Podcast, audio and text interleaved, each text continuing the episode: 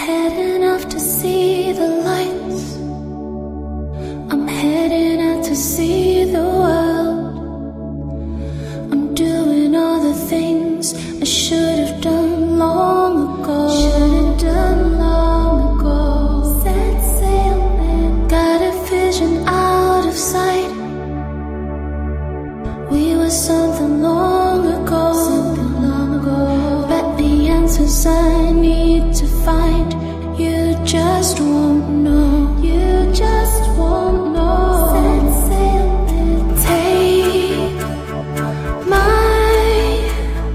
家晚上好，今天是十月十四号，呃，十一月，十一月，一月十四号啊，我们本周的第二次录音。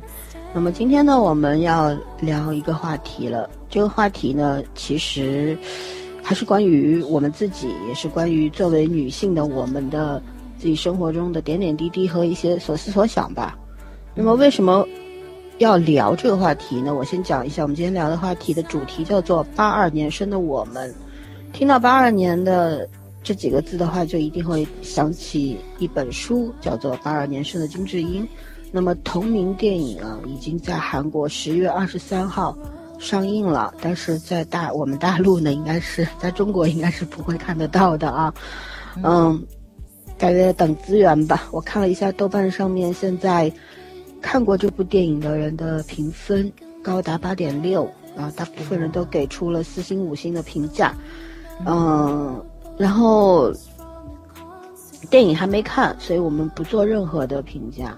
我们今天只是要借着这个电影这本书来聊一聊现实当中的我们，我们作为金智英的同龄人，嗯、又又在经历一些什么，然后怎么样去克服生活当中的困境，然后对自己生活当中遭遇的一些事是什么样子的一些看法，还有呢，嗯，在生活当中，在人生的这个过程当中，有哪些值得庆幸的、觉得快乐的，然后觉得是很珍惜的东西，也可以拿出来跟大家讨论一下。反正今天是一期正真正的情感节目了。我们一直笑称自己不是 影评类节目，是一个情感电台。今天就跟大家聊情感啊。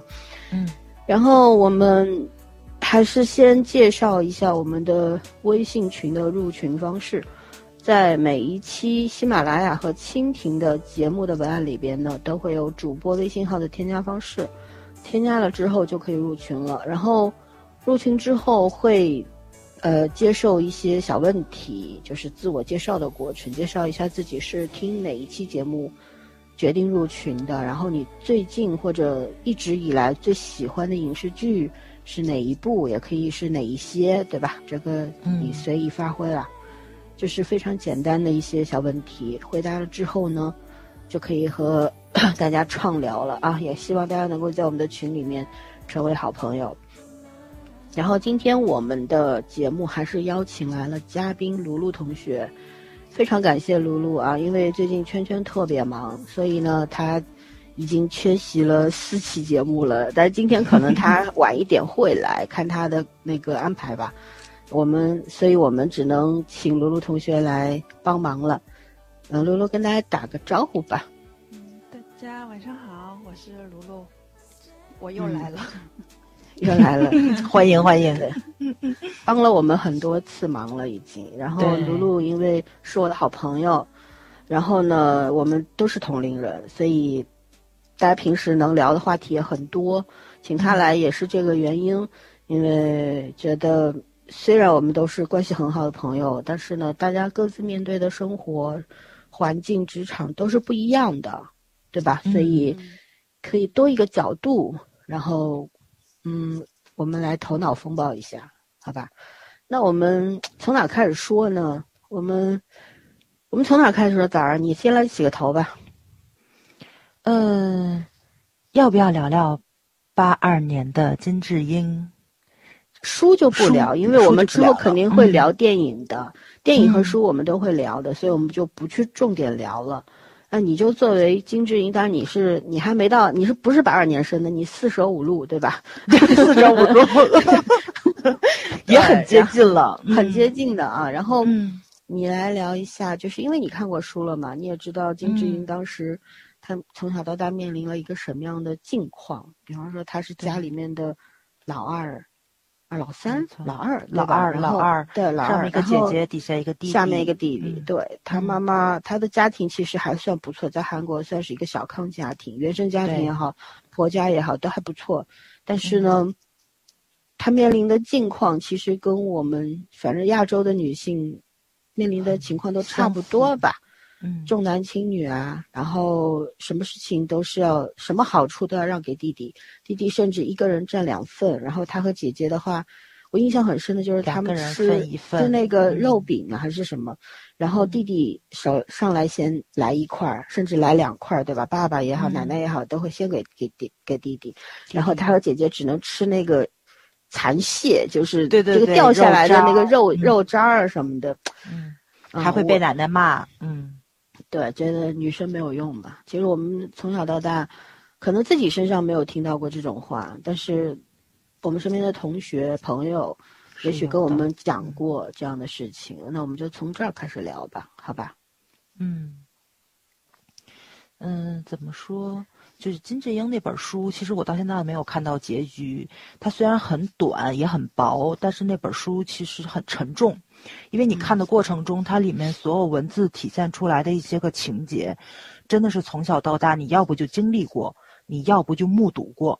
就是这个事情，即使当事人不是你，你的朋友，然后你的亲人，甚至于你的长辈，可能都面临过这些问题，所以你看的可以说是极度压抑，就是没有说到愤怒到能让你就是拍桌子叫喊出来的那种程度，但是那种憋屈感，我觉得是所有的女性看的过程中都感同身受的，因为即使在现在，它里面发生的很多的情况，还有很多人在经历着，而且我觉得这个社会可能是极度的畸形吧。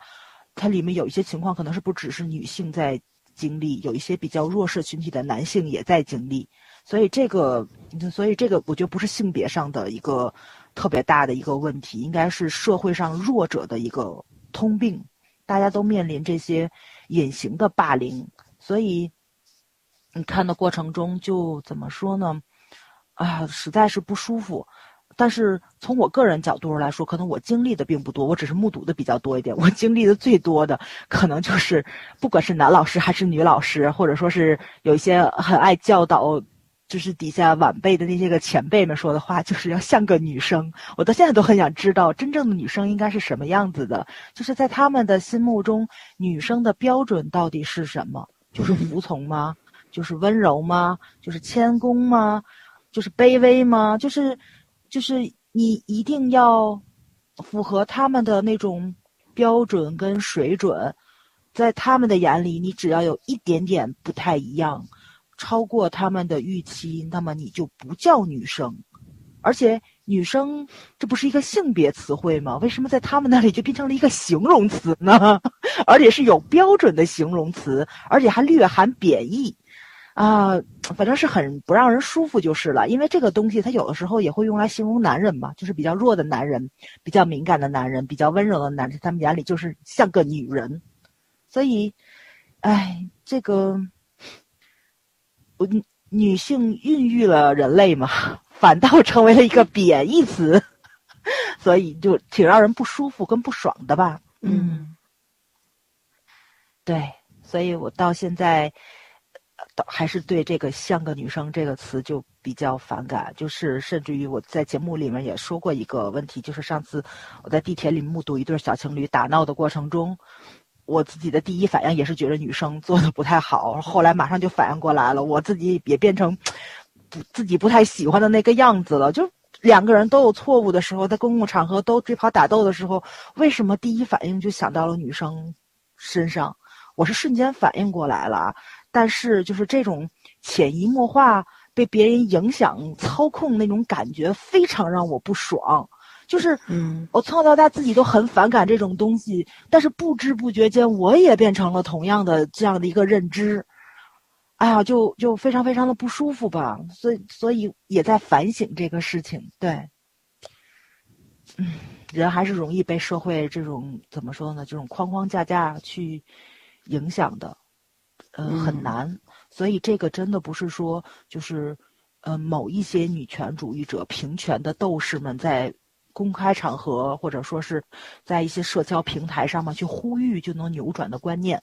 就是这个真的是必须当事人是甚至可以说是不管是男性还是女性，所有的人都把这个问题当做一个重中之重、当务之急的事情去反思，然后去去努力去做到你这个问题才能解决。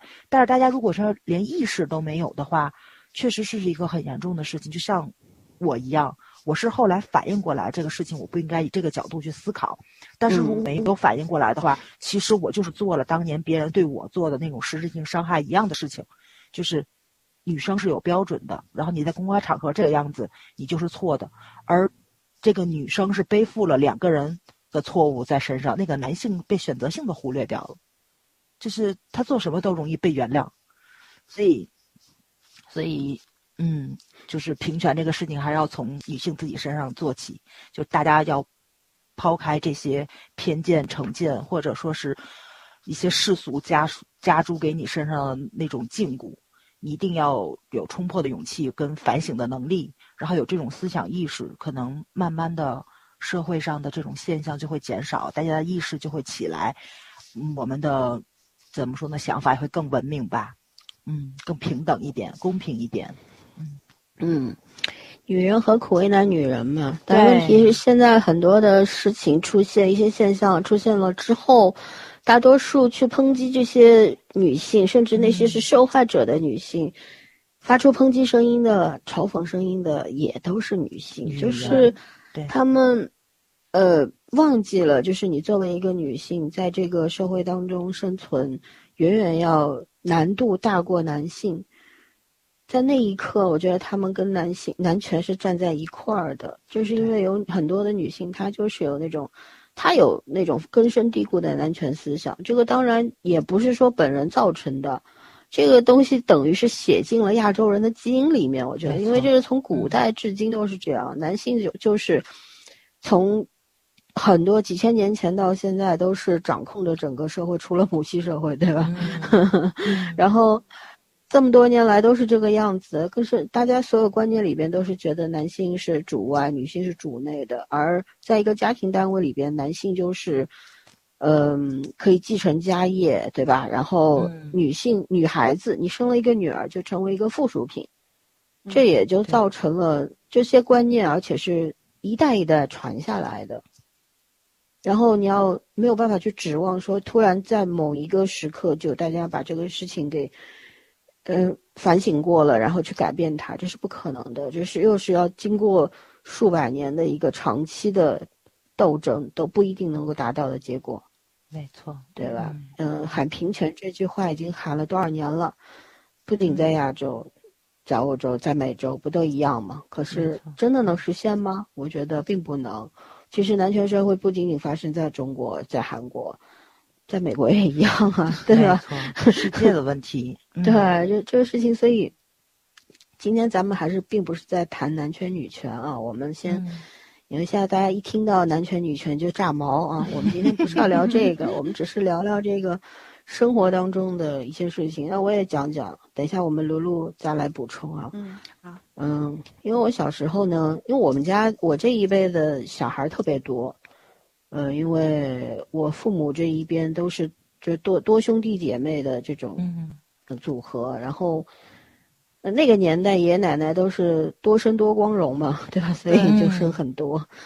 对，然后我的伯伯他们呢都生两个的，然后像我到我这一个再往后的弟弟妹妹都是独独生子女了，因为正好卡住了，七七年还是七八年开始不就不让多生了吗？对对吧？嗯嗯，不然我们应该也会有兄弟姐妹陪伴着一起长大嗯的，对。对，所以我小的时候就是作为独生子女啊，就是我往上面，我小哥哥、小姐姐、大哥、大姐他们，就我觉得他们，我特别羡慕他们，因为他们家里边都是两个人。但是我后来什么时候意识到，女孩子在我们这个家庭当中，其实我们家算是一个大多数人思想比较先锋的那一种，就是不是那种特别传统老派的家庭。但是我什么时候看到呢？就是我们过年的时候，过年的时候就是，呃，就是我的伯母啊、姑妈呀，他们呀，一直就是，不是像某些地方他不上桌，而是他们一直在干活儿。就是我很小的时候就看到，就是，呃，有有家里面就开始准备各种各种的那个年夜饭要吃的东西嘛，然后。男同志们啊，不管是老的还是少的，就一个一个，就是在一边打牌啦、打麻将啦，然后玩啊，就是小孩四处乱窜啊。女孩子们有可能很小的小孩还会跟着兄弟呃兄弟们一块出去玩，但是大的那些就是在一块打牌什么的。我那时候很小，我还问过我爸，因为我我问我爸为什么就是我妈妈他们要去做那么多事情，然后你们什么都不干。我爸，那我我印象不深了。我爸到底跟我说了什么？就就大意就是，嗯，好像我们家就一直是这个样子的，就是所有的家务都是女人们来操持的，然后男人们就坐享其成。包括吃完饭年夜饭之后，嗯，男性们从这个桌搬到麻将桌上去了，开始打牌啊，打麻将呀，然后女性们又在那边刷碗。然后准备宵夜，然后准备第二天年初一的那个早餐，而我长大以后，我就接过了这个火头军的重担。对我后，但是我们家好在哪儿？就是后来我们长大之后，我们我们这一代长大之后，我哥哥他们，我们准备年夜饭，我哥哥他们也会参与的。就是老一辈，包括我爸，都是不动的。就是我一直以前小时候我没有觉得这件事情很重要，后来我长大之后，我觉得。这个事情其实，他有有点不太对，所以我也跟我爸爸去讨论过这个问题。我爸说，就其实是可以去改变的，但是他说也要靠你们这代人，甚至更小的那一代人，你们的观念比较新新潮，你们更加注重男女平等。但是老的那一辈人，因为我爸他们为什么不干，是因为爷爷奶奶他们就这样，也不让干，他们觉得不让干，就男人为什么要去做那么多的事儿？你看，即便是大上海一线城市，然后，即便是在我们这样子的家庭里面，也是这个样子的。然后还有就是，还有一个小小时候发生的事儿，就是小时候我们每年都会去我舅舅啊、姨妈他们家里边拜年嘛，每年都会去。嗯，我就印象很深，就是那时候我们小时候就是那种两块钱的新钱，就是。家里条件还可以的话，我们小的时候，你想给十块钱压岁钱不算少的，是吧？对对对，我姨父都会给五张两块钱的新钱放在绿色的那种，对小红包里，一人一份儿。但是就给我们所有的女孩子都是十块钱，但是给到我就几个哥哥的话，他就会不仅呃就不止十块钱，可能是二十块，可能是三十块。然后我们那个时候，我们小时候我们就觉得一开始不知道，后来我。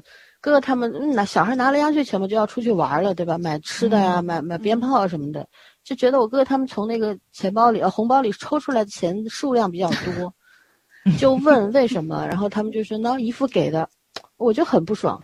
那我从小就是比较刺儿刺儿头的那种人，我就真的去问我姨父说，为什么哥哥的钱比我多，红包比我多？然后我姨父就说，男孩子要买的东西多嘛，因为你看就。意思，反正我不知道，不能够理解对待。就为什么男孩子买东西一定比女孩子多呢？就是你只是给他更多的钱，让他去消费而已，对吧？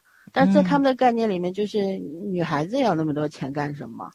就是就是这种这种概念。所以，就是你看这种东西，虽然它可能对我们没有多大的那种伤害，但是为什么我到三十多岁还记着这些事情呢？对，回想起来，其实心里还是有疙瘩。我是介意的，根本就忘不了的。对，我是介意的，就是他不是针对我一个人，而是针对我们家所有的女生是这个样子的，针对那些男生是那个样子。包括我有一个长辈，他是做小生意的嘛，然后，嗯，生了一儿一女，然后女儿在最惨的时候就是。我的表姐夫去世，意外去世的时候，我这个长辈也没有伸手帮过我这个姐姐，是我们这些兄弟姐妹去帮忙的。然后这个长辈他家里面拆迁两套老房子，分了八九套房，没有给女儿一套的支援，就是你嫁出去了，是别人家的人，就跟我没有关系了。所以把所有的房子都留给了他那个不争气的儿子，然后这个儿子就一辈子都是吃喝嫖赌，是我都不能不想承认他是我们家的人，你知道吗？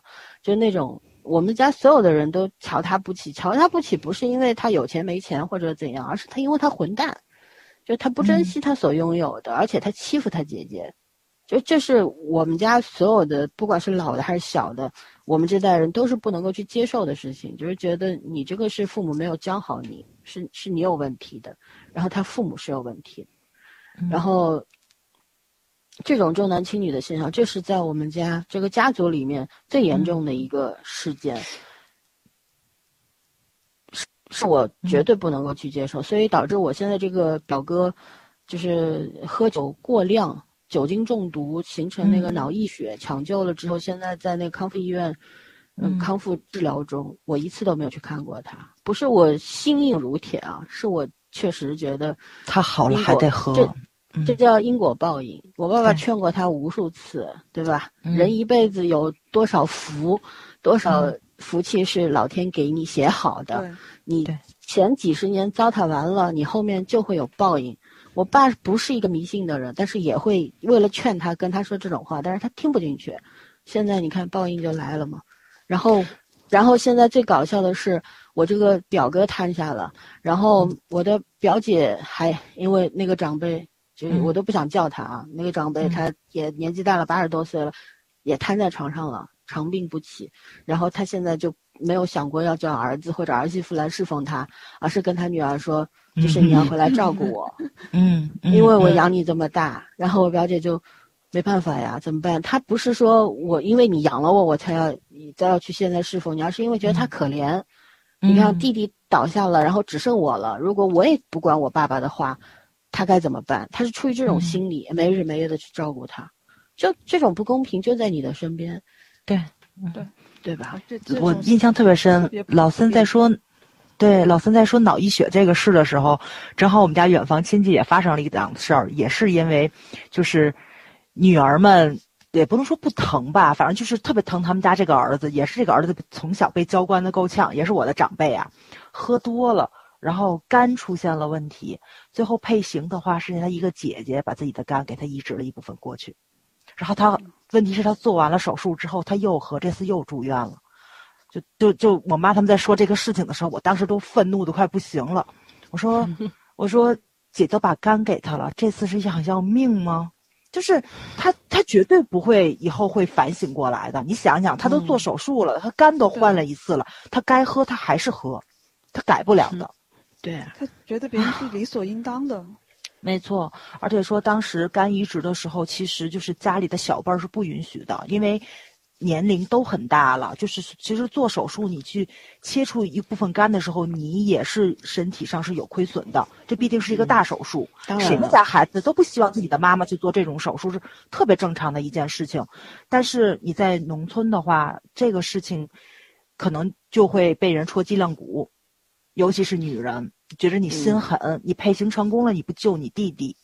当然了，最后肯定不是因为这个原因去做的，肯定是因为有感情在才去做的这个事情。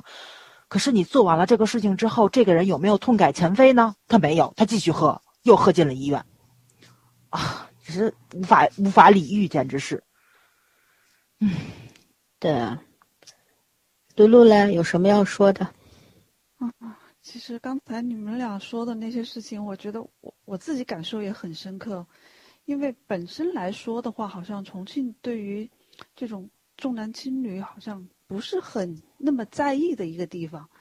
但是我们家，我爷爷是江苏人，江苏大家都知道，我我不是地域黑什么的，大内斗神。对，大家都知道江苏那个那边重男轻女这种思想也是很严重的。然后当时爷爷过世之后，我跟我爸爸还有叔叔他们俩一次一起回过一次老家，就感受非常深刻。因为我爸爸跟叔叔就算是他们家里面的儿子嘛，就他们那一代本来到我爸那一辈的话，家里也只有三个儿子，老家有一个，然后这边就是我爸跟我叔叔。回去的时候，那边几乎就是那种放鞭炮庆祝他们俩回来的感觉，因为回去的机会非常少。然后那边一大家子人挨个的认人喊人什么的，弄完了之后晚上吃饭的时候，我就发现我爸爸的姑姑，就是我得叫姑婆，就嗯不在场了。后来第二天的时候，对才知嗯。道姑婆就是属于那种嫁到别人家的人，所以在我们家吃饭是不能在我们家这边上桌吃饭的，嗯。所以嗯。当天只能到了吃饭的时间就让他自己先回去，然后我们第二天再到他家里去看他。当时对对对，就这样我我。真的震惊到了，这种事情，在我长那么大，真的从来没有发生过。我自己电视上看过，书上看过，但是我真的没想到它会发生在我自己身上，感觉嗯挺吓人的。后来这个时代了，对吧？啊，对呀、就都这个年代了，也就两三年前吧，嗯啊，太恐怖了。然后我们家，我们家后来到了我爸爸这一辈的话，他们家三兄妹，后来下面就直接生了三个女儿。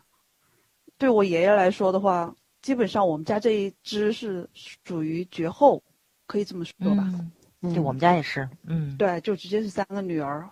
本来说，你说爷爷奶奶他们在重庆待了那么多年，但是那观念一直变不了。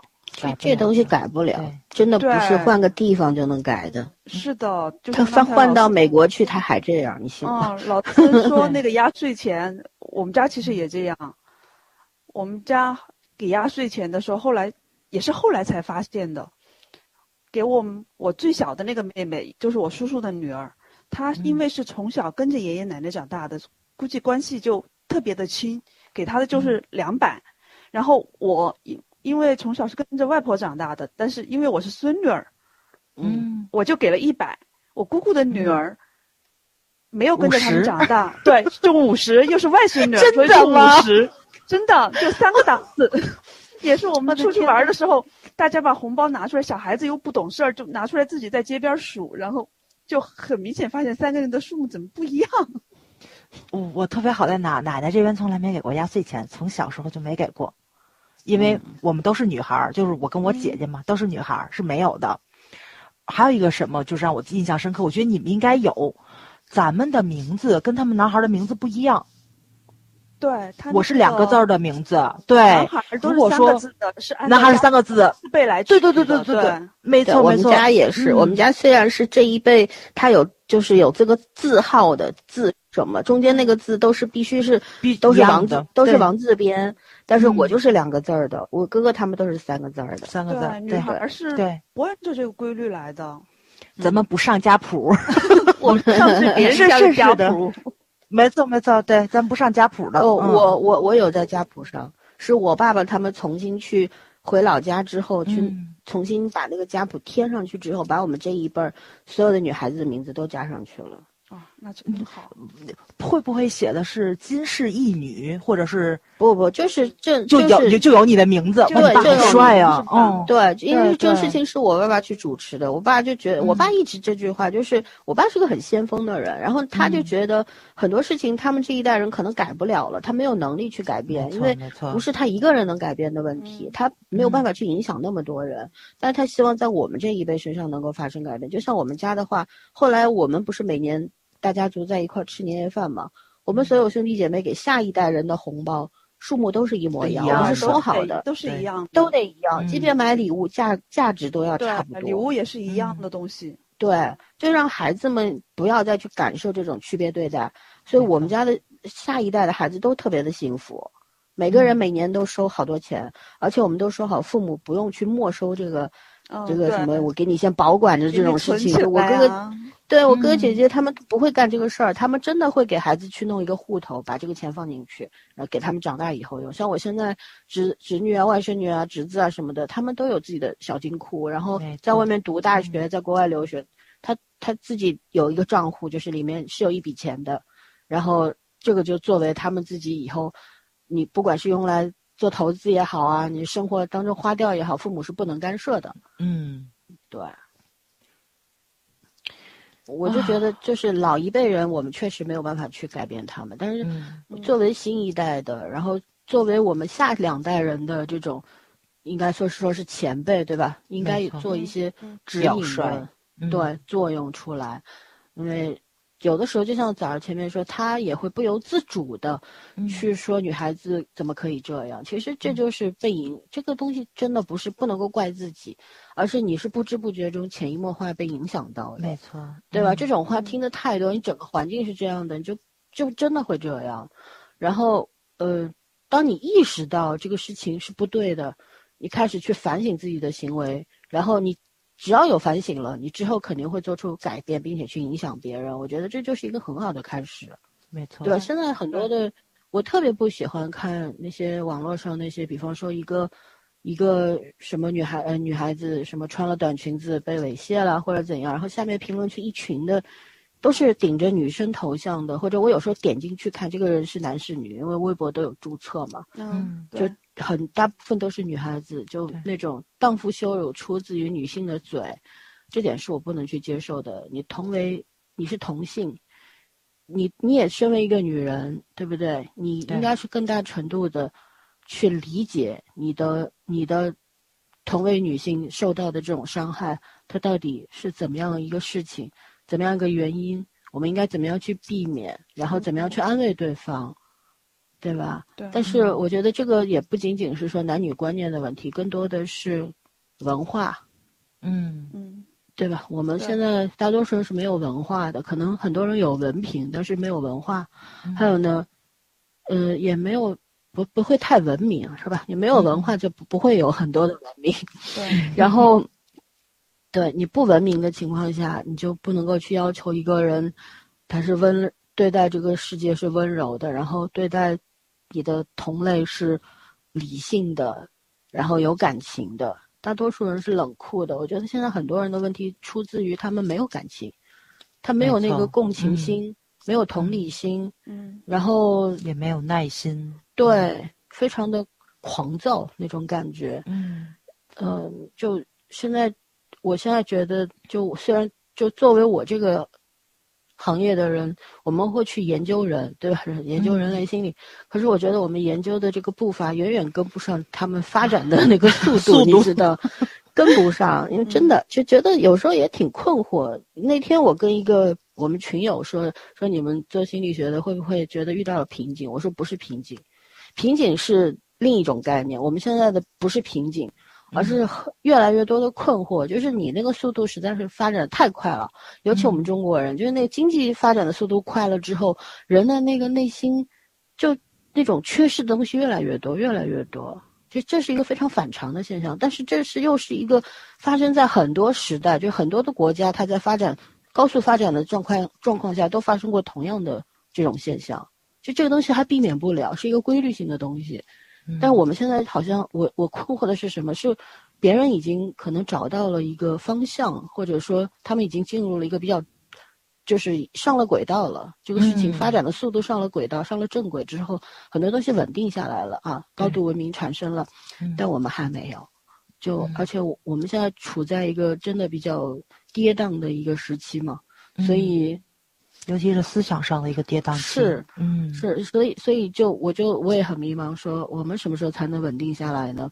嗯。嗯，然后就会大家从从各种专业上面去分析嘛，你说从从人类的方向，从社会的方向，对吧？从心理的方向啊，都都去分析说，因为是不是因为我们的人口基数太大呀，人太多了，所以基数太大了，所以我们就出现的结果就没有人家那么好，因为。因为基数大，所以成功率低。嗯，有有这种说法，也有说是我们这个经济其实只是表面上的发达，而实际上没有，对吧？然后，所以经济社会经济没有提升的状况下，那社会文明也是不存在的。等等等等，反正我觉得就是所有的人都在找答案，可是这个答案好像就很难找到。没错，确实是，嗯。是的，然后，哎，反正重男轻女这件事情，我觉得很难避免吧，因为我们现在看一些有一些纪实文学，或者说看一些农村题材的一些影视剧，我们还是能够看到这种情况在。贫困，对吧？对，我今天看了一个吐槽视频啊，拿出来说说。说就是曾经有一部韩剧，我们应该都看过，叫《听见你的声音》，就是李钟硕和李宝英姐姐拍的那一部。嗯嗯。露露应该也看过吧？没看过。露露看了看了，他二硕嘛，肯定看了。嗯嗯，然后，呃，叫叫做就是现在不是我们那个戚薇和金瀚主演了翻拍版嘛？我们买了版权以后翻拍，然后这个吐槽的内容标题叫什么呢？叫做照抄也抄不好。为什么呢？他重点吐槽了两个点，一个是说当时李宝英饰演那位女主的妈妈，她为什么会那么正义？那个妈妈非常感动我们，对吧？有印象吧？就是她面对罪犯的时候，就是那种我不怕你，嗯，就是你再坏，我我觉得你也有人味儿，你也有做人的底线，所以我不怕你。但是在在我们国产剧里边，不是妈妈支持女儿。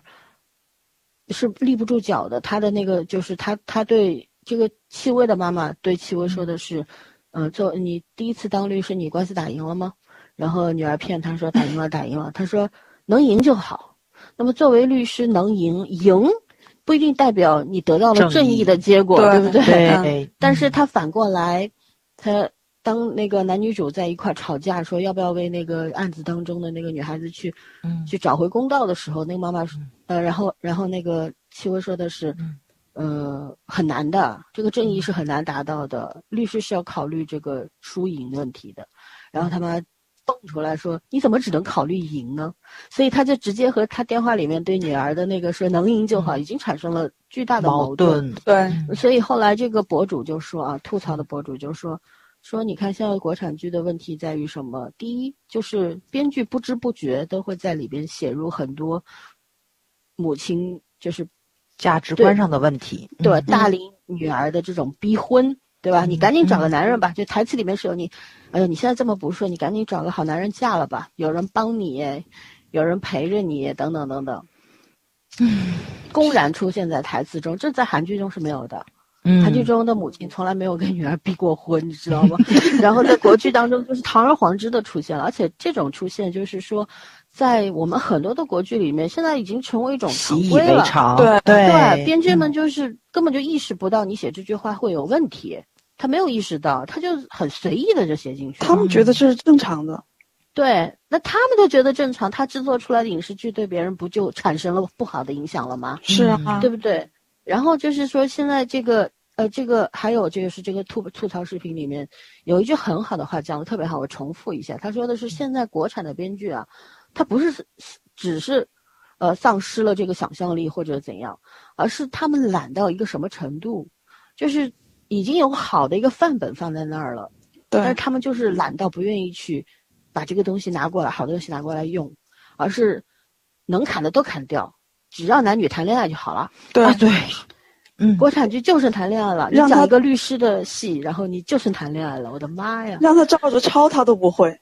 对，就咱也不要求演技了，咱们就要求这个剧本能够正常一点，然后能够在里边公道一点。你不要就真的，我最不能忍受的就是你老在台词里面父母公然逼婚这件事情。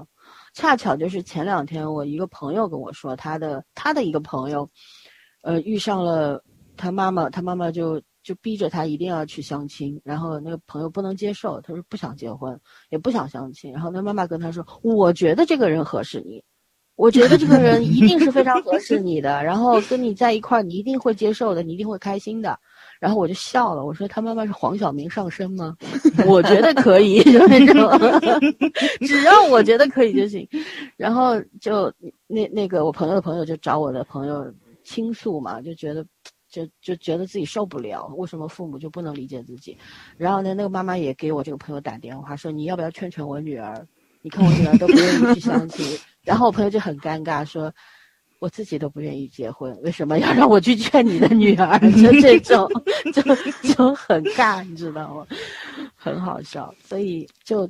你看，现在我们电视国产剧的主流收视不就是妈妈们、爸爸们吗？对，催婚、催生，对，催二胎，对，他们是很相信电视机的，你知道吗？就是我经常就遇到，就是我们家有有一个长辈也是的，他没事儿就是就跟我们讲，哎，那个上海台有一个什么养生节目，知道吧？就会请那种专家什么过来，有一个养生节目，然后说里边。啊，说了这个，医生说这个，医生说那个，主持人说这个，然后你要听的，你不能不听。我说我说这个我为什么不能不听？对，他说他说他们就是他们的，因为他们那代人觉得电视机里面放出来都是专家，对，都是权威的东西。对，它是标准答案，所以你不听你就不对，你就会吃亏。就，他们是出于好意，因为他在这个更关键是还没有更新嘛，对吧？不像我们，我们在我们不仅我们电视机都不开的，我们是接触网络的，网络上面有各种各样嘈杂的声音，然后各种巨大的信息量，我们还要去分辨，对对吧？然后他们不接触网络，他们就是相信只要是电视机里出来的东西就是好的东西，对，然后就逼着你一定要听。你不听还不行，不听他他觉得你不听话，就道德绑架你等等等等。然后所以我就很反感我们的电视国剧里面就老是搞这些东西，然后父母们就信以为真，觉得你看电视机里的爸妈都催婚，你凭什么就不能听我们的，对吧？就产生了那种很大的坏的影响力，是不是啊？你们没有没有相亲段子要讲吗？今天哦，有有 有，非常多。等于那天就是我昨天休息嘛，我是跟呃一个朋友，我们两个人去按摩，然后就约了另外一个朋友，我们就要下午一起吃饭，因为也是好久没见了，去吃饭。他就那天有相亲，所以他就特意把那个相亲的那个定在了我们吃饭的那个楼下大商场嘛，楼下。我们两个人按摩完之后。路过，你知道吧？就我，他他们正好坐在那个就是落地窗那儿，我们就看见了。然后我们两个人就想上楼嘛，然后说的是，既然都在同一层了，那咱们就喝个咖啡吧。我们就路过他们两个人又走了一遍，还是没看见我们。我们就是旁边咖啡馆喝咖啡去了，然后告诉我们在哪，完事儿我来找我们。一会儿大姐就回来了，然后就说那位男同志，就是。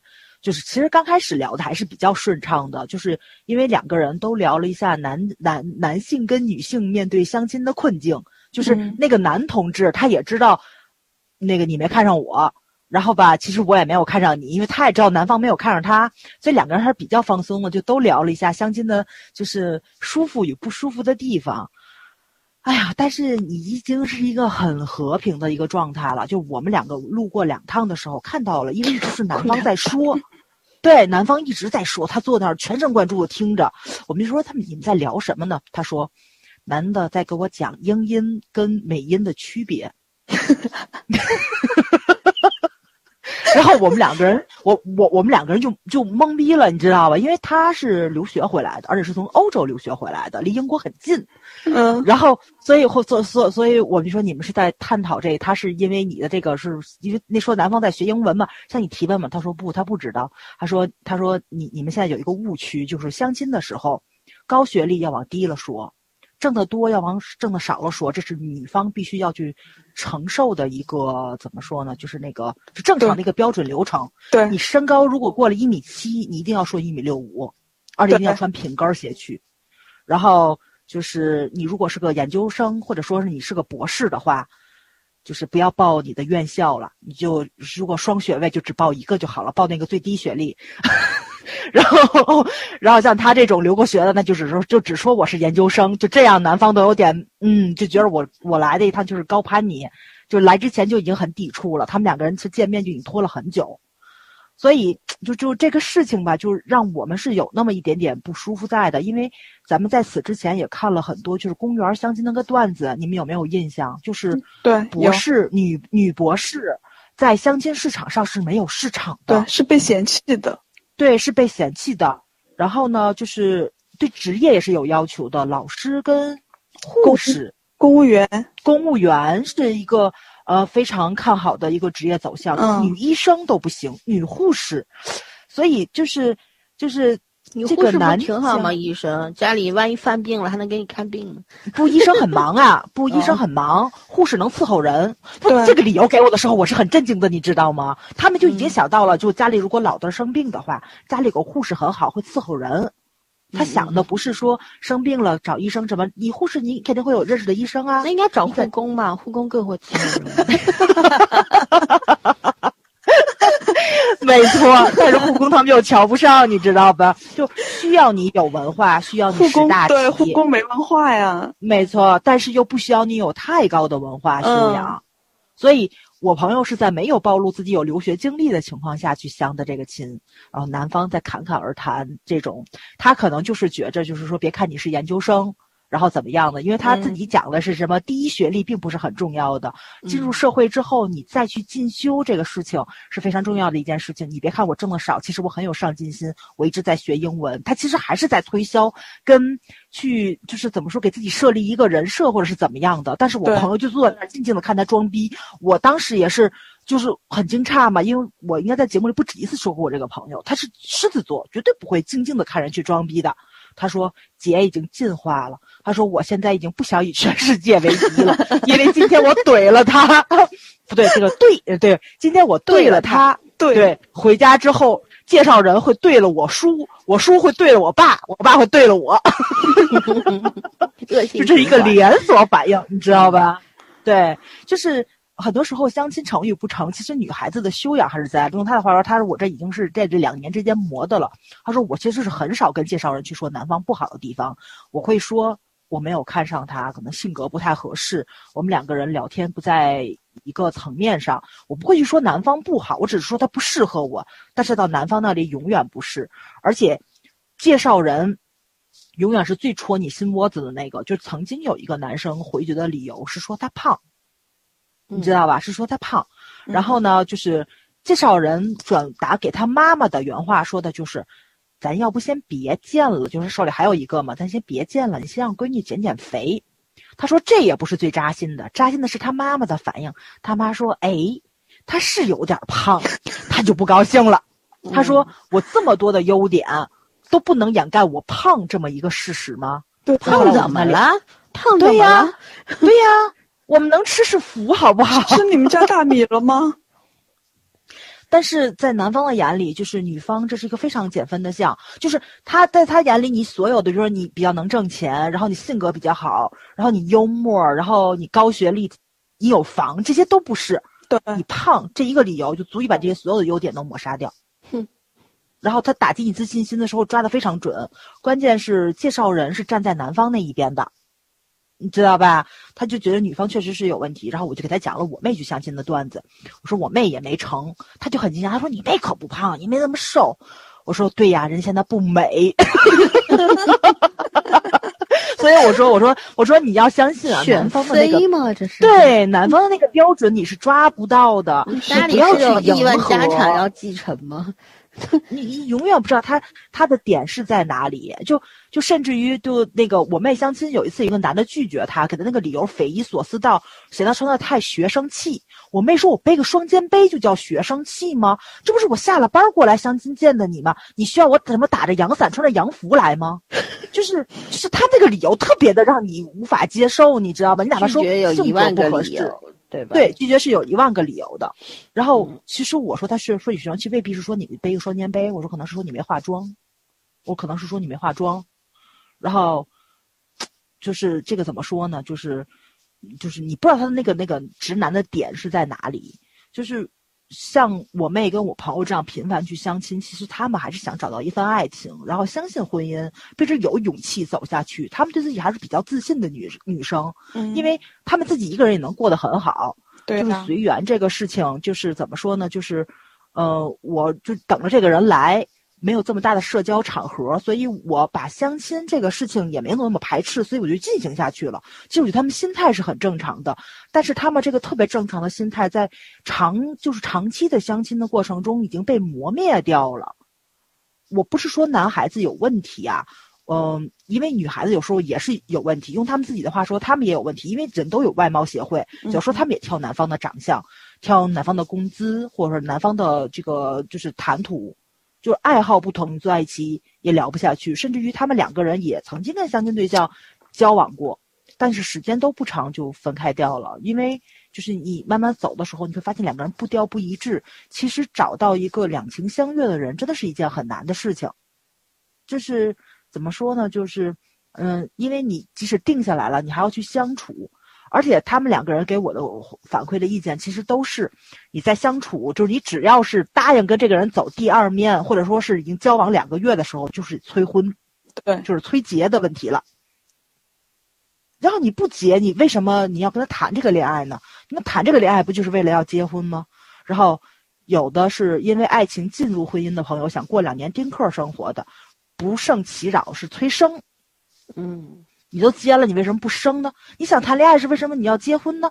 我们双方家长给你们花了这么多钱，给你们举办了婚礼，你们不生孩子，你们是不是在耍流氓啊？就是 就是这些话题。人家是结过婚的，怎么叫耍流氓呢？对呀，你你不给我们生孩子呀？你不给我们生孩子，就包括我有一个朋友，到现在都是，就是她婆婆可能真的是已经没有耐心了，就甚至于连咖啡都不让他喝，就是觉着你们两个人到现在没有孩子，是因为女方喝咖啡喝太多了。然后 你们这已经很匪夷所思。这个话题我们要在节目里说过，就是偶尔坐在一起的时候，就是听他们去说这些问题，就真的很痛苦。就包括有朋友生完孩子去说。就是生育上你面对的那些个困境，不是说半夜起来给孩子喂个奶就很痛苦，很多是身体，就是身体的损伤。我记得特别清楚，艾拉生完孩子之后是不是也发过微博？就是她那种，就是尿道已经对打个喷嚏就会这种，就是你要，对对对，就是这种对身体的损伤就非常严重。但我身边也有特别好的，就是生完头胎之后，然后可能那个女方就是因为这个原因对身体造成一定的。就是损害，或者说，就是说身体有点那个亏，就是有点亏嘛，一直在养，养的比较好了。我问他们你打算要二胎吗？都是男方斩钉截铁的告诉我不生。然后问他为什么，他说一个第一是一个就够了，咱们都是独生子女过来的。第二就是这个东西女人太受罪了，我不想让我老婆再受一个罪，就是都这么大岁数了，就是损伤会更严重。就他们会站在女方的角度去考虑这个问题。还有一个就是。就是说，如果育儿的话是两个人的事情。他说，别说他精力达不到，我精力也达不到，这是一个非常正常的一个状态。其实好男人真的是有的，对，真的好男人是有的，对。但是现在问题就是，就是那我碰上了好多比较正常的男人，都是结完婚了，就是身边这边单身的都不太正常。呃，要不就都是独身主义，就是男方也不想去结婚，就是大家已经单身惯了，自己的经济上跟自己的这个怎么说，生活情趣上，自己都能满足自己，你就不想去结婚了。就婚姻并不是生活的主旋律，恋爱也不是生活的主旋律。他们就不是不想结婚，他们恋爱都不想谈，觉得两个人太累了。我如果说精神上需要另外一个人陪伴的话，我可以把朋友叫出来。对呀，对，所以就是就是这种东西，怎么说呢？我觉得就是。男方跟咱们女方这个思思维上能不能对等，步调能不能一致？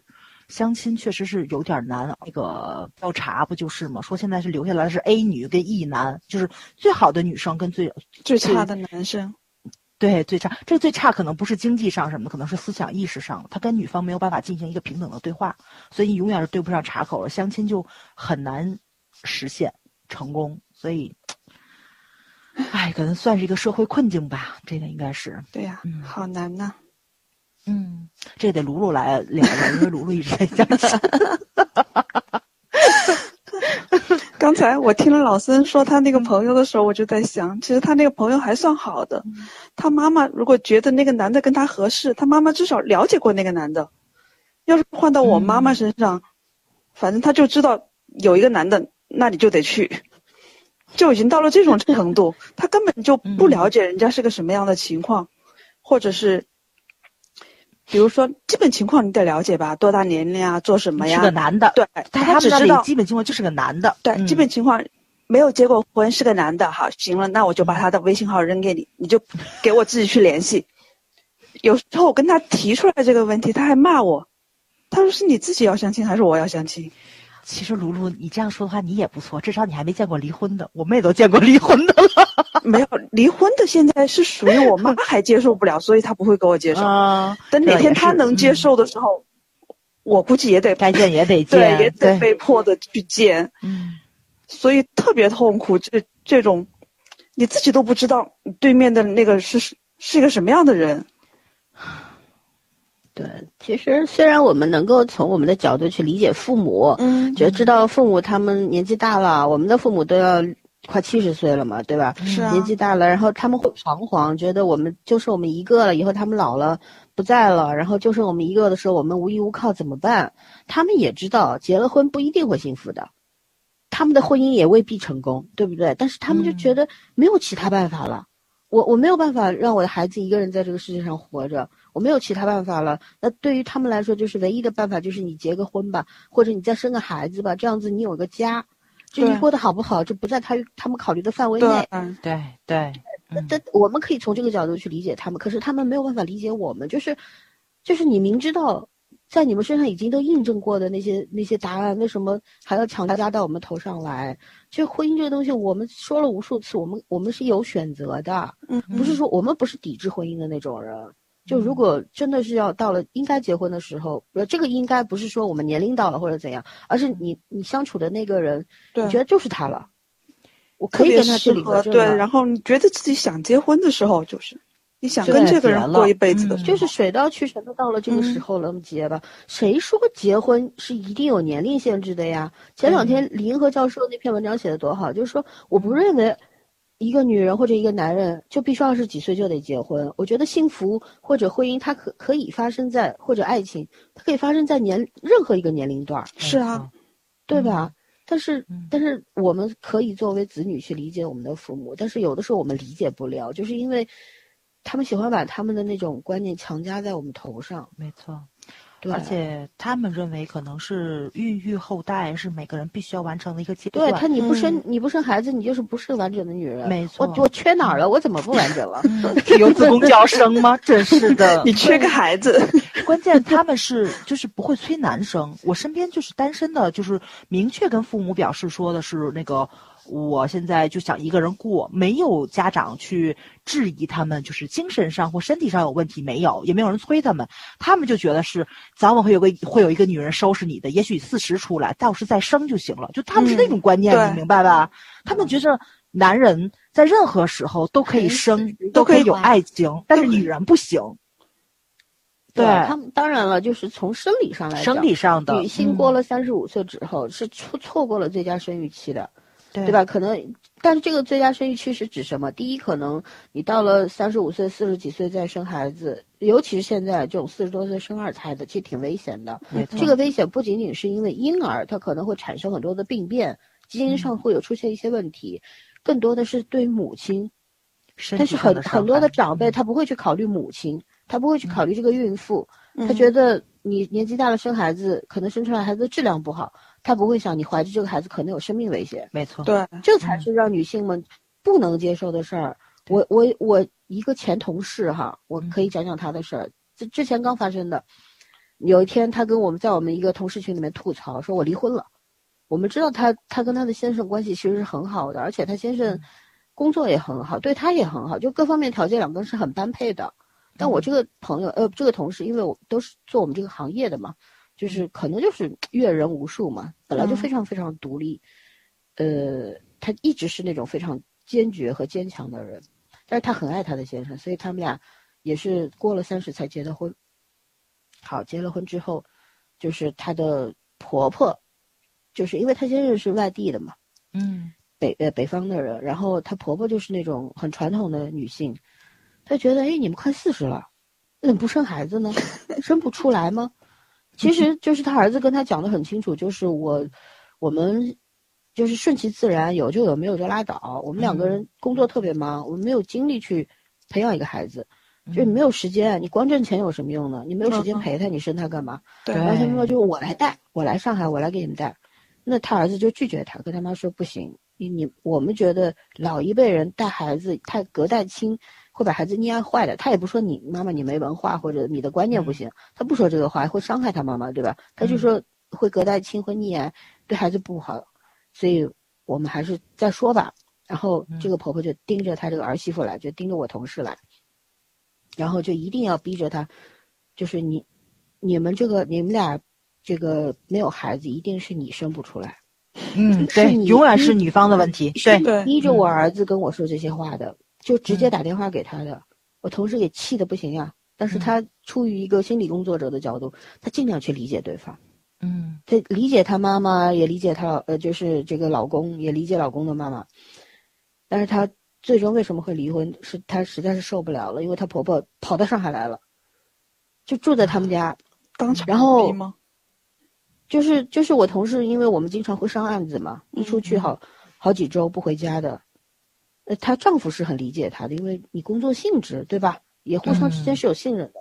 她婆婆就煽风点火，说一个女人你在外面跟一群男人在一块儿，什么什么，就讲这种话了。哦，然后他他太难听他儿子是不以为然的，就跟他妈说：“你别乱想，没有这种事。”但但她婆婆这个话已经让我同事听到了，我同事就嗯接受不了，她就觉得她跟我她呃她跟她老公说了，离婚之前他们是和平离婚的，她跟她老公说：“那我们两个人是在上海认识的，对吧？我只见过你父母两次，就一次是去见他们，一次是结婚，他们来上海。可是我跟他们我不了解他们，假使说。”我在跟你谈恋爱的时候，你父母是在上海的，我见过他们，我应该不会跟你结婚的。嗯然后他实话先生就就受不了，说为什么？他说你不应该跟我说这个话。然后我同事就跟他说，我其实看待一个呃一个人怎么样，你先看他的家庭怎么样，因为你的妈你的妈妈是没有分寸的，有些话她讲的太过度了，即便她是长辈，我尊重她，但是她对我说这种话就过度了。对，然后如果当时她说她说，而且你妈妈跟我说她不嫌弃我年纪大，才同意我们结婚的。你按照你的条件可以找一个更年轻的。这话好耳熟哦，我不止一次听过。对，然后我同事说，我我不拿任何的东西来跟你做比较，我们两个人，其实他们两个人是什么，我们都很了解嘛。他们两个学历相当，都是博士，收入也很高，然后买房子都是共同贷的款，就谁也不欠谁的，你知道吗？嗯，嗯就没有，夫呃，双方的家庭都没有支援，就靠两个人白手起家这样，但是没有什么，不是那种什么很有钱的人，就是小康家庭嘛，两个人经营的也不错，相处的也不错。他们不生孩子，其实真的是因为太忙了，他们有有房贷，有车贷，然后他们脑子也很清楚，觉得背着这么大的压力，然后我再生一个孩子出来就雪上加霜，嗯不生吧，两个人生活指数这个幸福指数还挺高的，嗯生了以后就直线下降了。肯定的，对吧？嗯他们为此还对双方的父母有有点抱歉，就觉得因为自己有点自私。但是当父母给他们这样的压力的时候，我同事就崩溃了，他就觉得我受不了，然后他就坚决的要离婚。然后反正现在，呃，就是协议签了，还没有正式的去办那个手续。然后呢，我就问他，我说你有没有转还的余地？他说没有，除非他妈妈消失，然后不要再干涉我们。后来我就我就挺残忍的，我就跟他说，即便他妈妈回东回北方去了，但是我说他在你们之间造呃就是弄下来的这一道裂缝已经存在了。对，我觉得以你的个性你也回不去了。他说没，错，嗯他说就我是很清楚这一点，所以我要离婚的。然后他先生后来他先生也跟我们很熟嘛，后来就嗯也跟我讲了一句，他说我同意离婚，大不了以后我再把他追回来嘛，就是因为现在这个嗯状态不好，所以我我觉得我应该守护他，他要离婚就离婚。哎，我就觉得好呀，嗯，你找到这样一个老公，然后你跟他结婚也好，你跟他离婚也好，他都是为你着想的，你也。对，嗯，没错，嗯，就是，但这你想想看，人家这这两个人都是受过真的是高高等教，育，对。然呃高等教育的，然后真的是很有文化的人，平时大家嗯聊天啊什么的、都能很能谈到一块儿去，是有嗯。共同思想，是灵魂伴侣嗯那种类型的。嗯没错。可，是他们也要面临这样的问题，唉，就一个人很难。你作为作为男方，他的父母把他孕育长大，一个贫穷的家庭养养出了这么一个有才华的儿子，对吧？什么都有了，嗯然后父母也觉得冤呢。我们穷尽一生把你出来了，然后你都不想要 后继无人了嘛？你不，嗯嗯你你没有孩子对吧？你对我们没有交代，我们我们也觉得委屈。就每个人他不同的立场，所以他的想法就不一样，观念就不一样对。谁都没有错，嗯。真的是谁都没有错。作为那个婆婆，她讲这些话是很刺伤人的。嗯，可是你为她想想的话，她也觉得她挺冤的。嗯。他很委屈，对，对，嗯，对，因为大家活在不同的语境里面嘛，他的那个年代是不允许他有咱们这种大逆不道想法的，而且这个环境也不一样。她在北方是一个非常闭塞的一个小城市，嗯。然后跟你跟上海，你没有办法比，没有办法，法比。即便是上海本地本就是土生土长的人，这种观念的人也大把大把的。你这倒也别说是是一个没错，对吧？嗯十八线小城市的富人，嗯所以真的就很难，真的很难。也不要说谁谁逼的谁无路可走，而是每个人的立场不一样，观念不一样，没办法。对，是，所以就是很多人说避免这些矛盾产生的唯一办法就是自己过吧。可是，但是我们父母操心的不就是你自己过，怕你过不好吗？没错，没错。对吧？对我那天也跟我妈说，我说你现在其实着急的不是应该让我结婚，有个人照顾我，因为这个人他再有可能照顾我，就是你要明明白世界上不定的因素也有很多，出轨啦什么的，对不他也很有？可能伤害你。他有可能出车祸死我前面呢，这都很难说的事情。对，万一是你照顾他呢，是吧？对呀、所以你说你应该寄望于希望于社会发展越来越好，将来的养养老制度非常好，对吧？养老院很先进，我们住进去有专门的人照顾，我只要有钱，我就能够安度晚年，这才是比较靠谱的一件事情你。这也是奢望。不是也是，我也觉得是。你再有钱，你进了养老养老院就等死，对，进再好的养老院都是等死。呀，于是现在也是等死啊！人活着不就是为了等死吗？这话不是这样说的，等死和等死还是有区别的，对吧？怎么等还是有区别的。对呀、健康的变老还是很重要的一件事情，自己力所能及，自己照顾自己。唉，但关键现现代人太难了，你你不仅仅是什么，你到了大龄你要被逼婚，你作为一个女生，你我们都是有深切的感受，你在职场上不难吗？啊难对，非常难。对啊，卢卢卢嗯很有发言权的，来，卢先聊聊你在职场上这都经历了什么？经历了，哎，其实今天也经历了很恶心的事情，但是我我就觉得，可能也是过了那么久，跟刚当初刚刚进职场的时候想法不一样了吧？要是换之前的话，我就属于那种一点就炸的那种，但现在我妈也说，说我这种感觉要平和平和的很多，嗯。不会像以前用他们的话来说，就是很幼稚的那种表现，懂得嗯。怎么去控制自己，呃控制自己，然后很圆滑的去处理一些事情。嗯，其其实“圆滑”这个这个词我真的是不喜欢。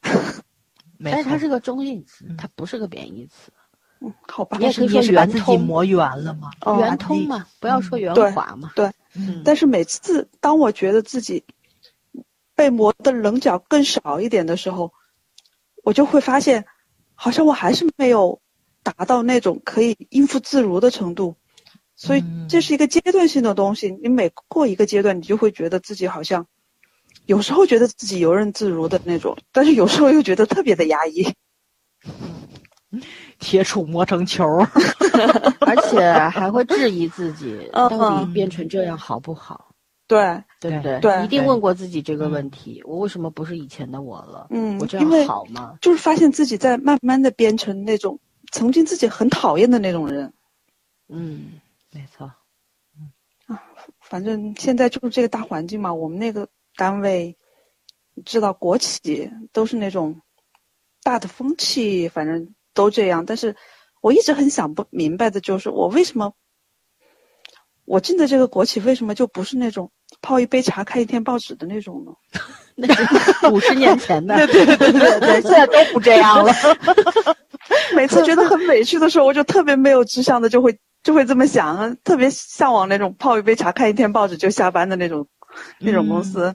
我们这就是属于，反正国企的福利享受是享受不到的，但是国企的种种限制都在我们自己身上，特别难。嗯还是私企好，真的。嗯，这倒是对。很企业和国企业本质上没有什么区别，可能更残忍，就是很多竞争机制更加的恶劣，竞更加残忍。但是我宁愿有那种竞争机制，你知道吗？在国企里面，你没有竞争的那种条件，你想去竞争，嗯然后你很努力的去工作或者去什么，你去学很多新鲜的东西，没用，那种很无力的感觉。嗯，所有那种，比如说人际关系啊，还有里面的那种嗯战队，还有什么乱七八糟的 那些大家乱 乱七八糟的关系网什么的，真的把人绑得死死的。对。哎，卢卢进这个单位已经好几年了，从他进这个对公公司开始，我就知道是怎么回事儿。反正就就一直看着他就这样就一步一步特别不容易。然后，哎呀，各种滋味只有自己知道吧。就是从第一天进公司我就开始跟老森吐槽，一直吐到今天。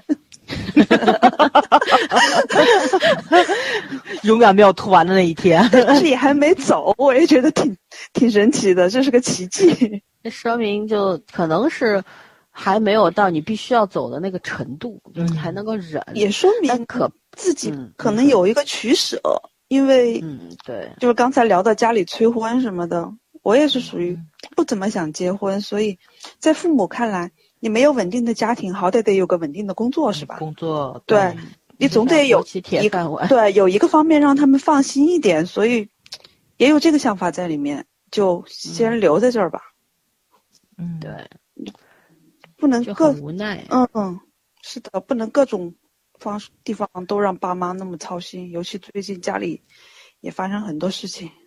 啊，每当这个时候，我就感叹我们独生子女太惨了，真的。对，哎，你想结婚更惨，你一人面对四个老人，还有孩子跟老公，六个人，你得疯了。万一再生个二胎，就七个人，这事儿别念叨，知道吗？太可怕了，是。也也 也不能光有这，也可能你婚姻当中碰到一个特别好的人，他能够帮你一把。我其实觉得我们独生子女这一代人特别惨。你看现在的人都会有弟弟妹妹了，因为鼓励生二胎了，对吧？我们这一代人真的什么都没有轮上嘛，然后苦都都吃过了。对，对，就我我记得我姐姐她们大学毕业还分配工作来着，我们都没有。咱没我们大学赶上毕业嗯就赶上了非典，对，然什后么都没。是，然后那些我哥姐他们还有分房子的什么，我们也没有，嗯啥都没有。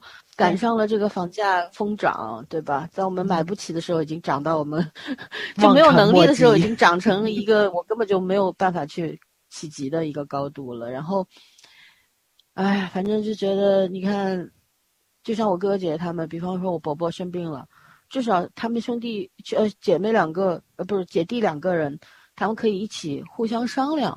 嗯，就是呃，哪怕是爸爸做手术什么的，然后大家轮着来，对吧？呃，晚上陪床啊，然后白天请护工啊，就都可以商量，不管在经济上，还是就是说在这个付出的精力时间上面，大家都可以拉一个平衡。可是如果是独生子女，就你一个人撑，对啊，这没有办法，这个就是你当年父母所有的爱都给了你，所以将来所有的责任也都是你的，的压力也都是你的，这没办法的。对，最近我就是这样的。嗯，知道，非常辛苦。我爸一直跟我说，他现在一定要保重身体，就是不想成为我的拖累。我听到这句话，我就就不知道说什么好，就那种五味杂陈，你知道吗？就是嗯他知道就就你一个小孩，然后，呃，如果他病了，他倒下了，然后我对会很辛苦会很辛苦，很会撑不住，所以他一一直在调整他的心态。哎，就是他一定要保持一个，我爸就是那种，其实他心事挺重的，可是他就一一定要把自己调整到一个让你觉得，嗯，他很开心，不需要你牵挂的那种状态。我心里都很明白。然后包括他自己，他一直运动，我爸有运动习惯，只不过这两年有那个关节炎了嘛，老年性关节炎，嗯所以有些运动就不能做了。然后，呃，但是他还是会每天会坚持去散步啊，然后以前喜欢打网球什么，现在打不了了。对，就做一但是他也做一些缓和一点的运动。对，他会做一些比较轻的一些运动，等等，反正他就很积极的去配合治疗啊什么的，他就是不想以后成为我的负担。对，其实父母也在努力，说实话，他们也在努力，就所以，但这些东西就在我们小的时候可能是感受不到的，就小的时候就是索取，觉得父母都是应该的，嗯嗯，对吧？嗯甚至于在叛逆期，觉得你又没跟我商量，为什么把我生出来呢？但长大之后，你也会知道父母特别特别不容易，所以不管他们有时候说错话、做错事，你总是想要柔软一点去面对他们，尽量不要去伤害他们。我以前年轻的时候还会跟我爸吵架，会跟他大小声，两个人就他他嗓子没响，我嗓子先起来了，就那种。但是自从就意识到我爸爸其实他可能就是那种嘴比较毒的人，可是他心是向着我的时候，我就再也没有高声对他说过一句话，就是就觉得就不应该，然后就是不想去在任何情境下都不想去让他难受，哪怕自己难受也得憋着，就这种感觉。就有的时候，那天我跟我一个朋友也在讲，他跟跟他父母一直有些矛盾嘛，我就跟他讲，父母也是需要去管理的，然后你跟父母的感情是也是要去经营的，不要觉得亲情是理所应当的，嗯，对吧？你小的时候觉得你父母对你好理所应当，那你现在长大了，你有没有觉得你对你父母好也是理所应当呢？你没有觉得，你小的时候你是要求他们不计代价，你长大了你开始计算代价了。对，吧？我说你不自私吗？所以我说，当时他说那我也不是不想的，他说我也不想跟他们这样。我说我知道你不想的，所以你要去改变嘛，就是对他们尽量的温柔一点，对吧？多站在多有同理心，就是多站在他们的角度去考虑问题。当你有一天体会到你被社会淘汰了，你也会像他们一样焦虑的，嗯，对吧？对，父母为什么老是逼着你结婚啊？呃，其实不就是因为他们是被淘汰，他们也没有任何的方法去帮助自己的孩子了，嗯，该给的都给了，已经没有了，对，然后只剩下球员了，场外球员，嗯，是吧？对，道理谁都懂，说实话，父母也懂，父母知道婚姻未必幸福，可是他们真的没有办法，所以好好沟通，我觉得这个是任何事情都能够找到一个解决的方式。至于结果好不好，那是努力的努力之后的成果。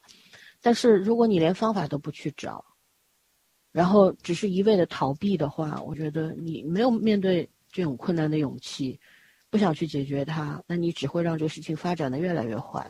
那就不要没错抱怨。，嗯没错，对嗯嗯，其实，别说现在的父母，就是你只要做了父母，都是很难的。咱我觉得像咱长到这么大，他们肯定也花了很多心思，这是肯定的。嗯，嗯，毕竟咱小时候其实物资比现在更匮乏，他们想给的东西给不了的时候，那种焦虑肯定也是会有的。嗯，当然了，对啊。对，嗯其实我们家小的时候，就是在我小时候，我们家是有生二胎的那个名额的，但是嗯当时我爸就跟我说，他们为什么选择不要？本来我爷爷他们也是属于重男重男轻女嘛，嗯就很想要家里再生一个，我们这一辈再生个儿子多好，是吧？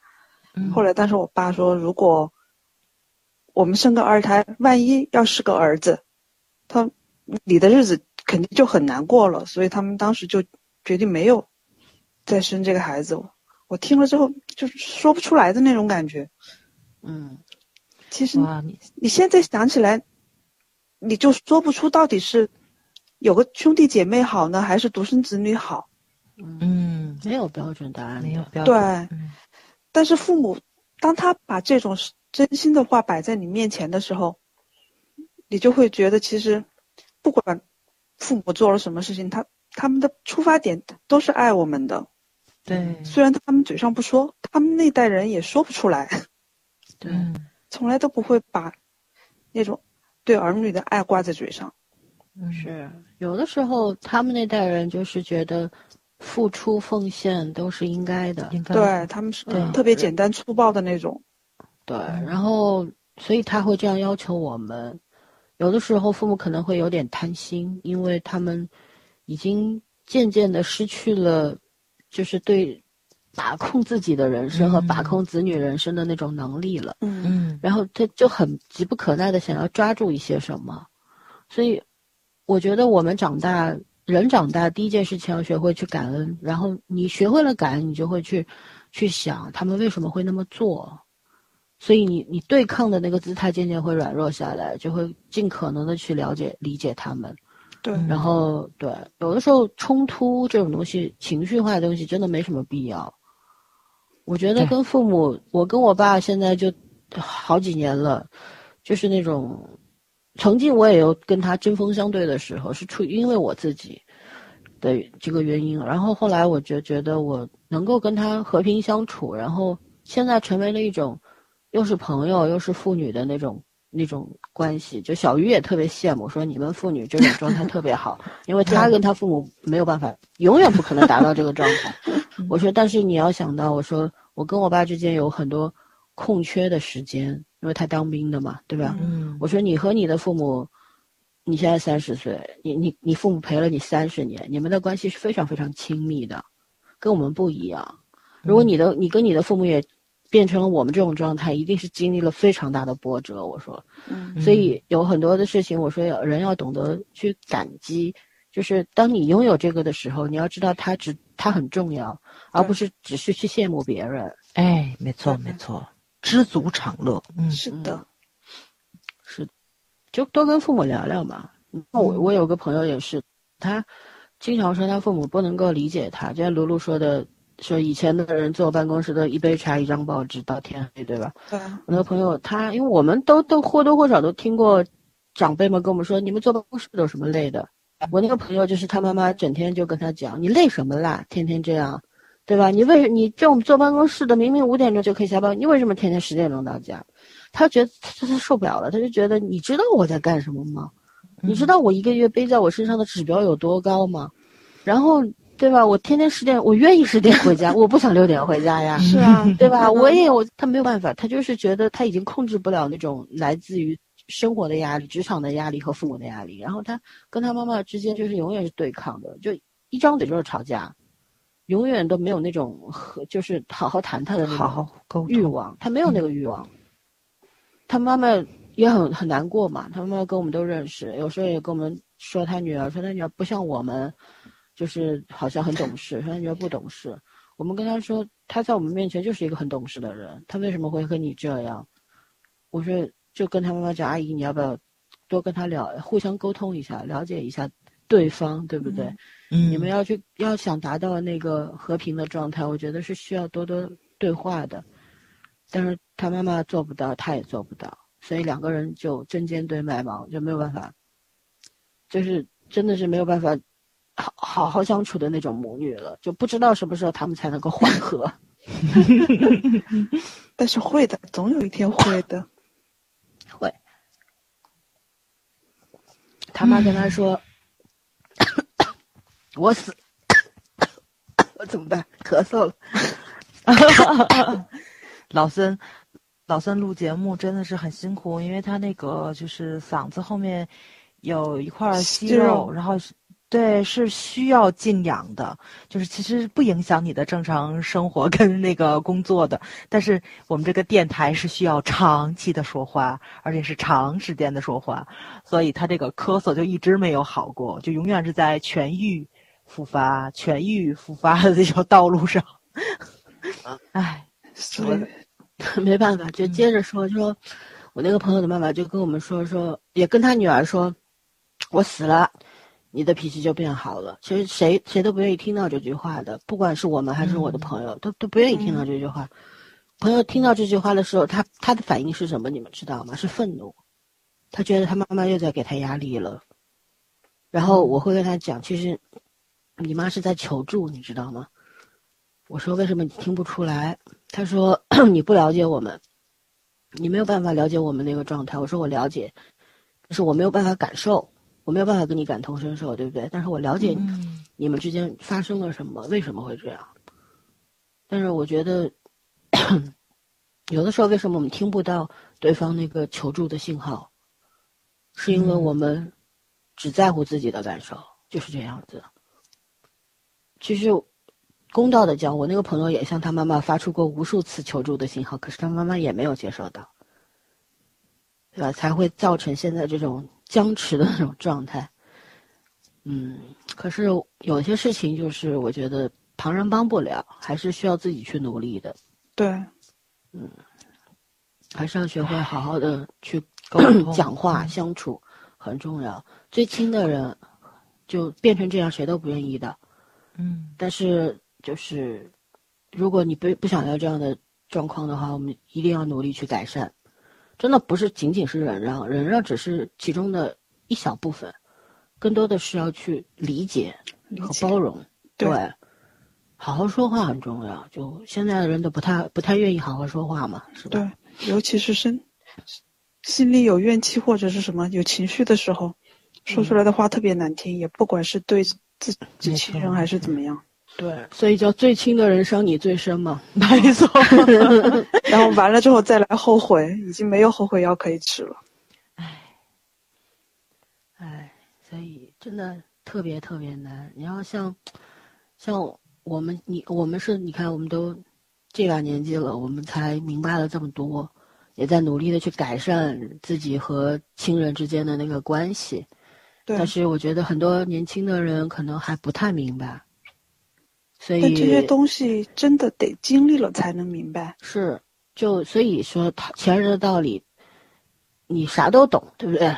很多人说道理我都懂，你其实不懂，你没有经历过，你就不会懂，你只是知道而已，对，是吧？嗯嗯，好吧，我们换个轻松一点的。今天早上白天跟我们说想要聊聊他作为一个培训老师的 职场上的种种经历啊，作为一个女性，然后对一些女女女学生啊，然后对一些学生的父母的一些看法，然后让让早上来聊一聊。嗯，是这个样子的，因为现在工作慢慢步入正轨了嘛，呃，然后现在也不是一个招生的旺季，所以我现在主要的沟通对象还都是比较老的一些家长，嗯呃，就是入学比较牢，但是其实我接触他们时间并不长，所以要做很多这种就是孩子学习上的沟通，或者说是就是孩子性格上其他方面的一些个什么沟通，我有什么信息能反馈给老师的，其实这是一个比较正常或者一个良性的一个循环吧。但是在沟通的过程中，就有一个非常有意思的现象，就是，呃，男的家长就都是一个反应，就是，哎，你怎么还没结婚呢？就是你知道吧？就是这种，然后女家长都是说不小心，然后一问你啊，就说您孩子怎么样？我说我我还没有结婚。女家长都是那种哦，不好意思啊，问你这个问题，然后就很冒昧嘛，就是那种就是，呃，所以家长素质其实相对来说就是还是很还是挺高的。就是尤其是妈妈们，就是她们可能作为女性上来说，就是比较了解女性心理的一个方面，而且他们就是一聊过程中发现，其实我们年龄差不了多少，可能就比咱们年龄稍微高一点，或者说跟咱同年龄的人就结婚比较早，而且大多部分的妈妈给我的反应都是不结婚很好，就这样，一定要幸福下去。所以也就也也很有趣吧，因为我觉得在在几年之前，我面对家长说还不是这个状态，就都是劝你结婚吧，然后那个谈恋爱吧，生孩子吧，然后他自己也会说他在养育孩子过程中的一些困境，嗯，然后他还是希望你结，就是他他就就明摆的告诉你，我过得并不是很好，我很多事情都做不了，但是你还是要跟我走一样的路。但是这一批的家长到现在这个过了几年了吧，就是思想转换就就是那个很那什么，他尊重你的选择，然后他也不因为你是独身，他就觉着你给他的意见没有任何用处。就是思想意识其实相对来说是往上提升了一大块的，但是误区还是会不会有这个嗯原因在里面？现在这一批的家长上补习班的那些孩子的家长，大多估计都是八零后。对，没错，就是跟咱们年龄差不多。对再上的一批就全是七差不多的零后。嗯，没错，我早几年接触的全都是七零后，就七零后的尾巴的这一批。对，所以就是思想观念是有很大的，而且就是就是刚刚老三说的嘛，就那一批七零后尾巴的那批人，他们上大学可能或者说是包工作分配这种，嗯。就那个福利的尾巴，他们是赶上过的，所以相对来说，也不能说算是既得利益者吧，就是他们可能是过得比较顺遂的那一种。所以顺理成章结婚的人也是比较多的，然后可能过得不好的也比较少，所以在他们认为，可能婚姻也算是他们自我成就的一部分。他觉得是一个好的东西，生活嘛，肯定有好也有不好的地方。那么不好的地方的话，是你自我消化的一个问题，跟婚姻好与不好是没有任何关系的。他觉得你还是要接，但是这一批家长可能相对来说就面临的问题跟咱们差不多，一个是家长给的压力，一个是工作给的压力，然后社会上给的压力，孩子教育上给的压力非常的多，所以他们是能够体会到，然后你很辛苦，而且。亲力亲为的家长会更多一点，所以我在跟他们沟通的过程中，多多少少能感受到家长在孩子教育上的思想意识上的提高是非常多的，但是误区也非常多，因为，嗯，怎么说呢？就是虽然现在大家都知道素质教育比较好，嗯但是肯定会把孩子的重点放在学习上，这是肯定的。对，就是语文、数学、英语，老三门是必须要去兼顾的，物理、化学、生物这也要跟上，什么历史、地理、政治这也是要考的，所以加上这个是没有办法的，这一下子就九门出来了。就是他即使是个小学，他肯定也是要为初中去做准备，然后要为高中去做准备。家长比较有远见的话，可能会想到孩子大学报考哪里，我现在要给孩子补充什么东西，对，我要准备什么资料。所以这个就是这一条脉络上的东西，就他肯定就全都是自己有框架在的了。所以就是很多时候他可能会舍弃掉孩子学的一些兴趣爱好的这些艺术类的东西，而且是他可能没有这么多的重点跟重心去研究这个。嗯，再加上社会上的考级非常多，然后培训部门也非常多，然后像我们这种，嗯，怎么说呢？就这种教务人员或者说是课程咨询的人员。啊，说句实在话，确实是良莠不齐。我们这个入门入的门槛儿非常非常的低。我其实是在很久很久以前，也别说很久以前吧，就是就是在这个什么之前，我都觉着这我这个位置就是很好取代，因为是个人就能干。真的，你只要细心一点，然后呢，就是说。嗯，花时间去了解这个行业，就你想成为就是像他们大学毕业这种比较系统的学了几年的人那种程度，你达不到。但是你如果说真的是钻进门的话，你肯定是要比小白的人要懂得多一点。就像我现在其实就只是一个入门的一个级别，但是我是各个艺术门类的老师，嗯，都大家坐在一起去聊一聊。我其实就是。能能够比较清楚了解孩子学习的每一个阶段，然后是什么是什么样的一个成长速度，然后你基础的这种什么怎怎么说呢？就是，呃，基础的要求，然后孩子的这个头脑发育的这个阶段性的问题，我能够有一个大概期的了解，给家长推荐比较适合他的老师，其实就可以了。嗯。但具体教学上的问题是有专门的老师去根据这个孩子量身定做的，肯定是一对一上课。还有就是现在。嗯，我就我就这么说吧，像乐器类的学习，其实是特别注重于实践类的，就是艺术实践是很重要的，它一定要落在做这件事情上，而不是说是拿本书去看，就像纯理论的，咱们理学上的一些东西，然后你去背背公式，拿来听你就能做。它艺术类都不是这种，一定要上手。画画的话，你要拿画画笔去画；对，然后唱歌的话，你要张嘴去唱；对，然后乐器类的话，你要去练习。老师教的东西，你是要反馈出来，就是落在你的手头上展现出来，这才能成为你自己的。但是在这个过程中，其实很多的花活，是家长如果不陪着老师上课，是很容易被带进这个这个偏门或者说是误区里面去的。但是也有一些的，嗯，那个就是比较特殊的现象，就是因为像一对一上课肯定是出成果比较快，所以我现在面临的有一个问题是我我有一个特别优秀的舞蹈老师，家长扎破头的想上一对一，所以我要跟家长说，入门的时候一定要上集体课比较好，因为真的是舞蹈这个东西啊，就基本功你一定要非常扎实了之后，可能。嗯，这种群体性的这种活动才能变成独舞。为什么说你看这个舞蹈演出的时候，那个独舞的人员是最优秀的？因为这真的是万里挑一。很多时候，不是说你努力练就能够去跳独舞的，对，跟你先天的条件、天赋，然后你的感知能力是有非常非常大的关系的。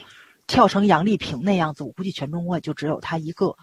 这个就是跟他自己自身身材比例，然后他的坚韧程度，他的努力练习，还有他的艺术感知力是综合到一起去的。就是换句话说，人有天分，对天分这个东西不是人人都有的。但是你刚开始入门去学的时候，那些基本功，然后呢，其实上集体课是非常好的，而且老师可能在指导的过程中的时候，一个是孩子们的一个比较心理在，然后他可能上课会更集中一点。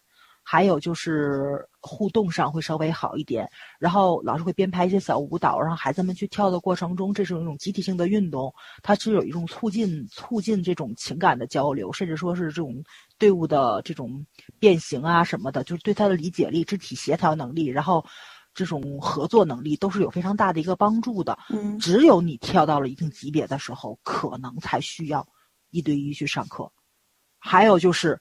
我现在也在劝一批家长，想上集体课的家长，钢琴给我上一对一，就是乐器为什么要一对一上课？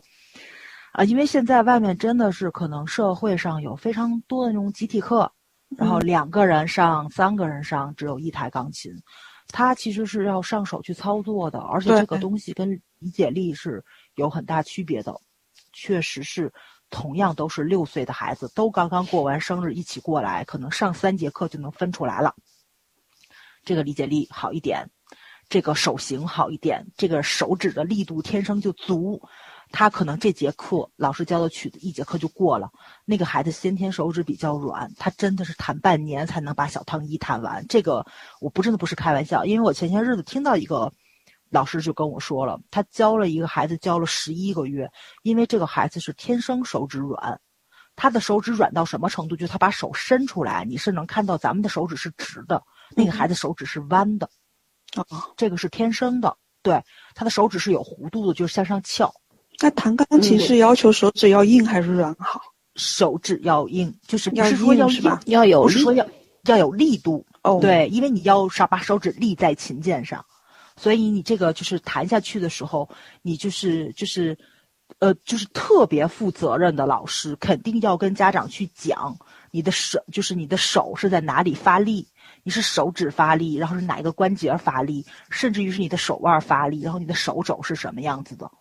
就包括我们的美术老师，其实在讲人物头像的时候，也会捎带脚讲一下解剖学。我，所以这就这个东西，就是什么？就是老师在讲的时候，他讲的那个知识，相对来说，有的时候是孩子理解不了的。就是包括为什么，就是有的家长孩子六岁了，觉得我们能上素描课，我告诉你，等到九岁是一个道理。老师给你讲比例的时候，他的头脑里还没有比例这个概念了，你怎么去上这个课呢？所以很多时候是需要等一等的。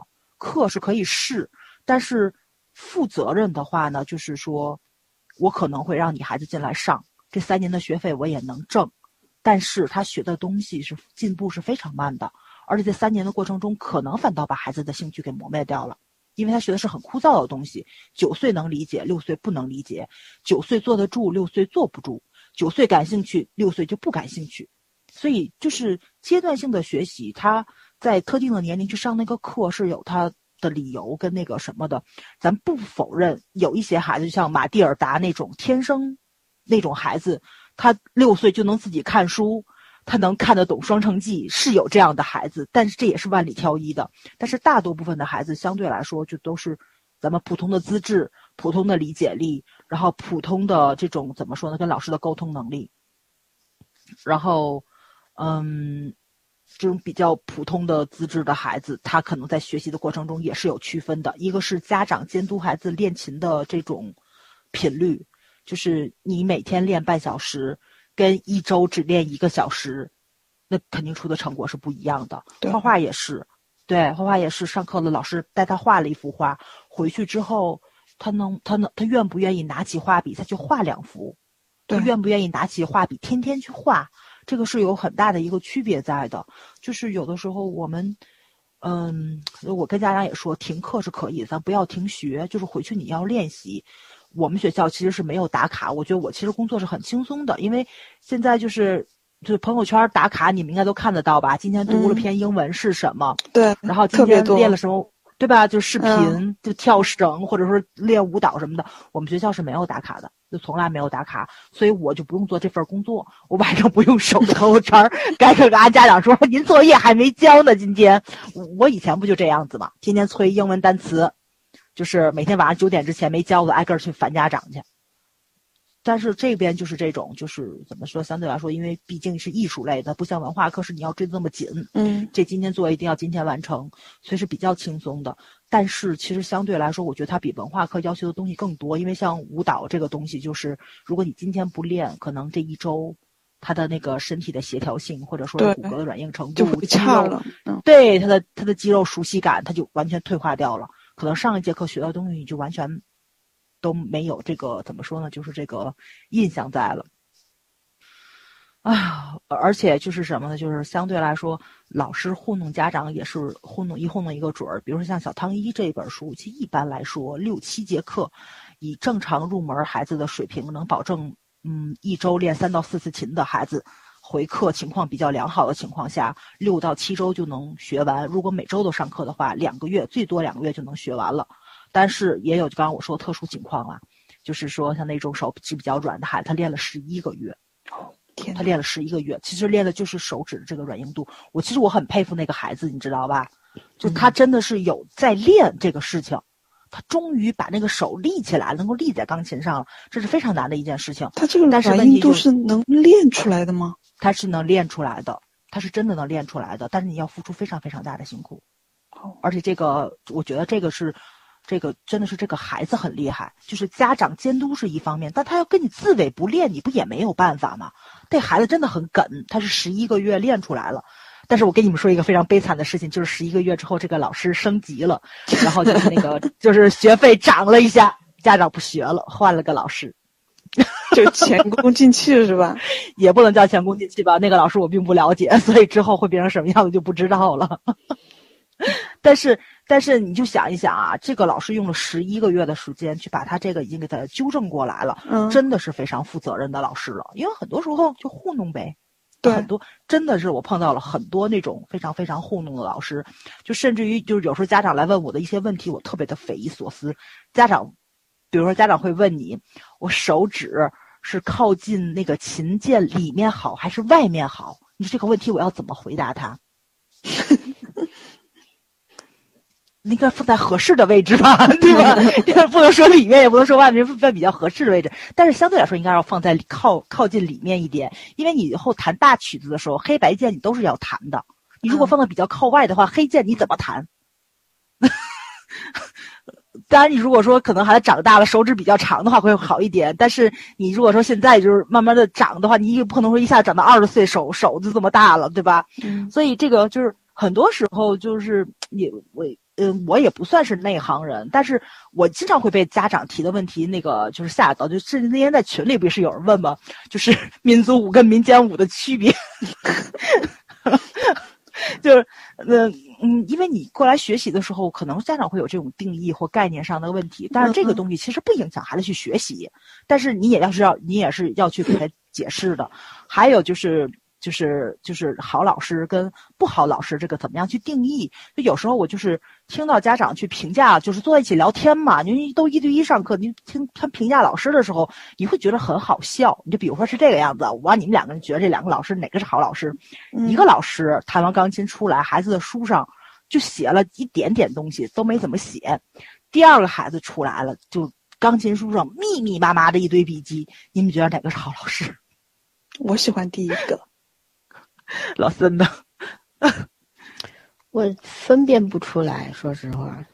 对，就是这个东西，哎呀，怎么说呢？就是如果说我对两个老师比较了解的话，我可能会家长意见，就我不能说这个老师好或者那个老师不好，对，但是艺术感知力这个东西，其实相对来说，我觉着写的太透了，就没劲了。就那咱们去聊《陈情令》的时候，我也去说了古琴那个事情，对吧？嗯对你不能说金光瑶弹的不对，你只能说他弹的邪气，就是他自己可能理解那段曲谱，他心不正嘛，他弹出来肯定就邪。嗯然后这个泽无君他们这种人，就是从小受到那种教育，就是非常正统的这种正道的这种规章制度出来，他可能心里是没有那种邪的东西的。同样的东西，他弹出来，他肯定就是正的。我再举一个比较简单的例子，就是说咱们看那个，就是那叫什么来着？就是那个，呃，冯小刚拍了一部电影，就是那个大佬死了的那个，你们有没有印象？就奏哀乐那段。就大佬死了，奏哀乐，后来说不行，广告不行，是不是那个欢快。不要最好，只要最贵那个？对对对对对，不要最好只要最贵那个大腕对对对就打腕儿，对那个曲子快了四倍，立马就欢乐了。和同样的曲谱，你就是用不同的速率去演奏它，就完全是不同的风格。其实就是这个样子的，就是你这个艺术感知力这个东西，你不是用曲谱去定义的，然后你的速率或者几几拍，就节奏上你变换一下，就完全就不一样了。但是其实大差不差的东西，它都蕴含在里面。我今天就不是今天，昨天听他们在那儿聊天的时候，听我们老师说了一个问题，就是家长他甚至于希望老师把踏盘怎么踩写在上面。后来我也在想这个问题，我我因为我毕竟是外行嘛，我就问了特别外行的问题，我说你们踩踏板是没有要求？他们说对，确实是没有要求，但是大概齐的东西你是有的，但是偶尔的时候你可能会变换，就你全脚掌踩跟半脚掌踩。那也是不一样的。这个其实就是一个感知力的问题，就说你肯定每一次演奏。都是不一样的效果，你呈现出来都不一样。你该踩左踏板或右踏板，或者说是全脚掌、半脚掌的时候，它那个曲子那个细微的差别，咱们这种肯定是不也别也别说，就我这种肯定是听不出来的。就如果没有受过比较专业训练的话，是听不出来它好在哪儿的。但是现在家长有个误区，就是在弹得快、弹得顺就弹得好。其实真的唯一就是比较知名的一个。那个钢琴家就是就是那个在演就在现场演奏的时候，然后弹得非常的风生水起，非常快，啪一个安定动作，然后特别帅，站起来。我们朋友说是全场掌声雷动，哇，真好！他在那说比原曲快了一倍，弹错了好几个音，但是大家觉得哎呦真好，真好，哗那热闹就完了，外行听得懂个鬼，外行就看个热闹。没错，就他说的是那首曲子被他毁掉了。那首曲子不应该让他这么快速弹出来，就跟咱们在看《天龙八部》的时候在说那个谁的问题，就慕容复的问题，几招忽快，几招忽慢，就是你应该是有轻重缓急的这个东西。但这个东西其实需要孩子自己去感受，其实这是天分的一种。老师其实教是教指法，是嗯，也不能说教指法，因为指法可能也是会变的，就是他是教基本的动作，然后你弹奏识谱。你怎这个谱你要怎么去弹？如果真的是老师在谱上给他标的密密麻麻，这个谱子他弹的不是那个曲谱，不是他自己识的谱，是老师给他标的笔记，他就会弹了。对，脱离开老师这个笔记，你要把它换了一本同样的书拿过来，他不会弹。我真的，我到现在就是我那天就是我我跟我们朋友坐在一起聊，我们就特别匪夷所思，就是因为现在市场跟前几年又一个变化。我前几年的时候，我从来没有听说过钢琴的孩子不识谱。但是最近这几年我听了非常非常多。前几年的时候，我跟我朋友去美院买的时候，美院门口的专业的画室，就是那种颜颜卖颜料的地方，没有十二色、二十四色、三十六色，就那种小袋的，那种装，你明白吧？都大罐儿，一面墙，各种颜色的，你自己挑色号，自己回去调去。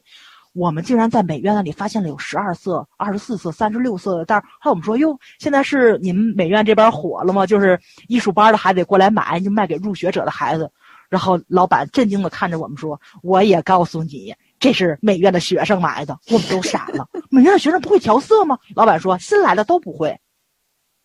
”然后这一批的孩子们毕了业，他们要去培训学校里教别人。你明白什么意思吗？嗯，所以。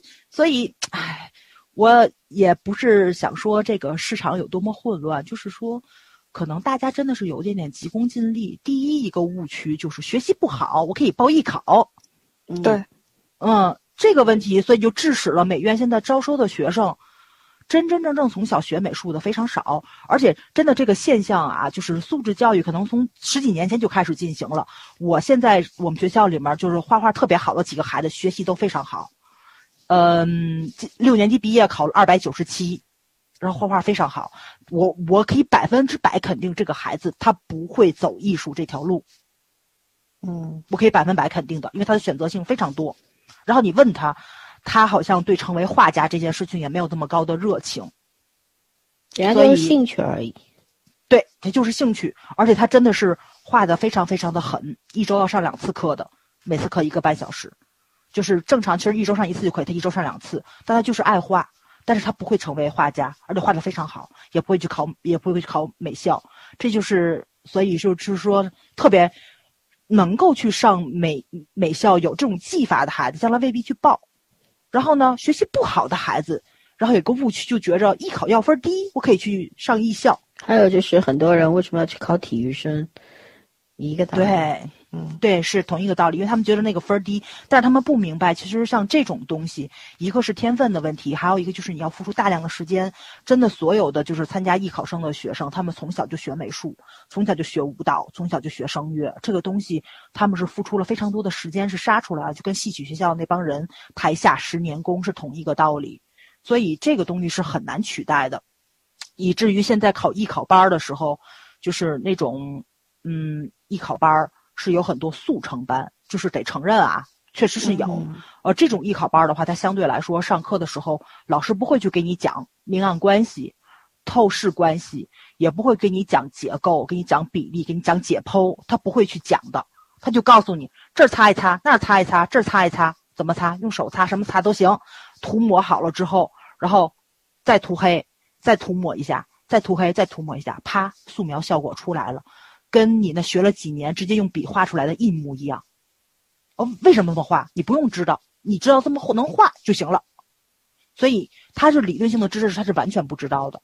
但是这个东西确实是能速成，而且相对来说，比如说像考美院的话，就是一般都会背头像嘛，就是像大卫啊什么的这种头像，因为什么时候就抽考，而且不像是像咱们想象中的是那边会有个模特你在那画，是不是的？默就是默写，然后比如说你就这一波孩子就全都画大卫，你脑子上这个头像的。但是他可能这个头像在外面的艺考班一年只画大卫，明白什么意思吗？非常好，除了大卫什么都不会，然后就进了美院了。所以这，所以就是从根儿上就相对来说就有那么一点点的问题，所以。然后就致使外面的一点点是很大的问题，是很大的问题，对，就很大的问题。就就就以前我是没这种感受，但是因为我是一直在这个行业里边，所以我就觉得这个问题是非常非常严重的。在当而且这批人他只要进了，就是专业院校的话，他有了这个牌子，就各大培训学校会哄抢这批人，你明白吧？对，就是你有美院的名字了，你有舞蹈学院的名字了，那么你就过来跟我们上课吧。然后我给你多少钱？但是他教给孩子，他不会给孩子去讲透视关系、结构关系，讲什么？他不会去讲这些东西的，他就直接那个什么。你像我们这学校的美术教室，我们舞蹈老师从来不去，为什么？因为里边放个骷髅头。后来我还跟他说了，我还跟他说了，我说他是想买个骷髅架子，没没找着好的，所以先先先就一直没往里面摆。然后那个就所有人都说，他只要在那个屋子里边放了一个骷髅，以后我们打死都不去。就是这种东西，其实你是你是要去给孩子们去讲的，因为你要画人体的话，这个东西你是涉及到的，比如说骨骼，就是你那个肌肉的肌理，包括就是前些日子不是那个文艺复兴三杰不是在那个哪开了一场那个就是那个那叫什么来着，就是那个展览吗？嗯，去看了，真的。米开朗基罗的素描太厉害了，虽然是个雕塑大师，但你真的看出来就是练雕塑的。他画的那个肌肉线条太漂亮，就素描的肌肉线条。关键这个东西你是脑子里面有，你才能画出来，你才能雕出来。这个东西是一脉相承的，不是说他是个雕塑家他就不能画素描。然后，然后，甚至于我上次去面试一个老师，我也很崩溃。这个老师跟我说的是啊，我就是因为他想开油画课嘛。然后他不是油画专业，他想开油画课哦。他说教成人有限，教成人也无所谓嘛。后来学着玩嘛，也没有几个成年人是为了去考艺校的，所以无所谓。对啊，你就问问他，他就跟我说都可以学啊，没有基础也可以学啊。还有你说像梵高，对吧？他这么大 岁数了，他一上来画特别好，我就懵了。我心想，大哥，你没搞错吧？前些日子北京刚开完梵高，人家会画素描的好吗？就是他连他连我都懵，你们明白什么意思吗？他对家长也会这么说的。但是如果家长没有做过这方面研究的话，他可能就会去觉得这个东西啊，我们家还能学，我们家还绝对能上。但是你上了这个课，你交了这个钱，能不能学，能不能学到应有的东西呢？其实相对来说，就会你会你会打一个问号的，真的是会打一个问号的。嗯，对，就是其实我建议家长怎么样去走这个误区啊？就是说，试课当天你一定要全程陪同，而且呢，是什么？孩子试完课出来的时候，你要马上跟老师沟通，你不要听教务的，就不要听像我这种人说的话。如果我这种人说的话，如果我想糊弄你的话，那绝对能把你搂进去的。就只要我想糊弄你，对，因为你肯定没有我懂得多，虽然我没有老，没有问题的。而且老师挑孩子，就只要他是专业院校毕业，他是专业的，这个老师比较有师德的话。他都能教，任何孩子都能教。他如果不想接你们家孩子，他会在脸上表现出来的。但只有两个可能性，一个是这个老师没耐心。如果这个老师没有耐心的话，你可以不用选择这个老师了，因为他对你都没有耐心，对孩子肯定也没有耐心。第二就是你们家孩子肯定是实在不是资质差的一星半点，就是淘的无无法无天，就这两种情况，老师肯定他教不了，他不可能为了你们家一个孩子破坏课堂纪律，影响其他人的教学效果。所以你。跟老师沟通是最直观的，你跟老通跟老师沟通是最直观的。我负责的是什么？我负责的其实就是帮老师去筛家长，一个是家长好不好沟通，因为，嗯，学校的目的不一样。如果说这个学校只是为了挣学费，就是来就是来挣钱的话呢，其实相对来说对家长要求并不高。你折来你是非，有老师摆平你，你只要把钱交给我就可以了。但是我们学校就。就是就是比较在这里，我们希望能招来一批能够跟老师配合的家长，就是你多多少少能教出来点儿东西，能看到成果。嗯，就我我们校长就比较有有意思在这里，他是其实特别希望培养出来自己专业院校的学生，就是自己从小带起来的艺考生，考进了专业院校，回到我们学校继续当老师，明白这个意思吗？就他这个很多，对蓝图画的是很广，他不是想。干一年或两年这个样子的，他其实是是有挺大的一个蓝图在的，但是我们都觉得他是在异想天开。因为现在就是我们手里面现有学习非常好，也也高中一直在学的孩子，就只有一个艺考生而已。就是就是因为他很热爱，他学习很好，学习上肯定没问题，但是他的专业技能上可能差一点，所以一直在上课，一直在上课，这是唯一的一个。但是大部分的孩子，如果他艺术，很有天分的话，这种孩子智商非常高，他学习上完全不费力。如果再加上家境好一点的话，我真的说句不好听的，这孩子能不能留留中国都是个事儿。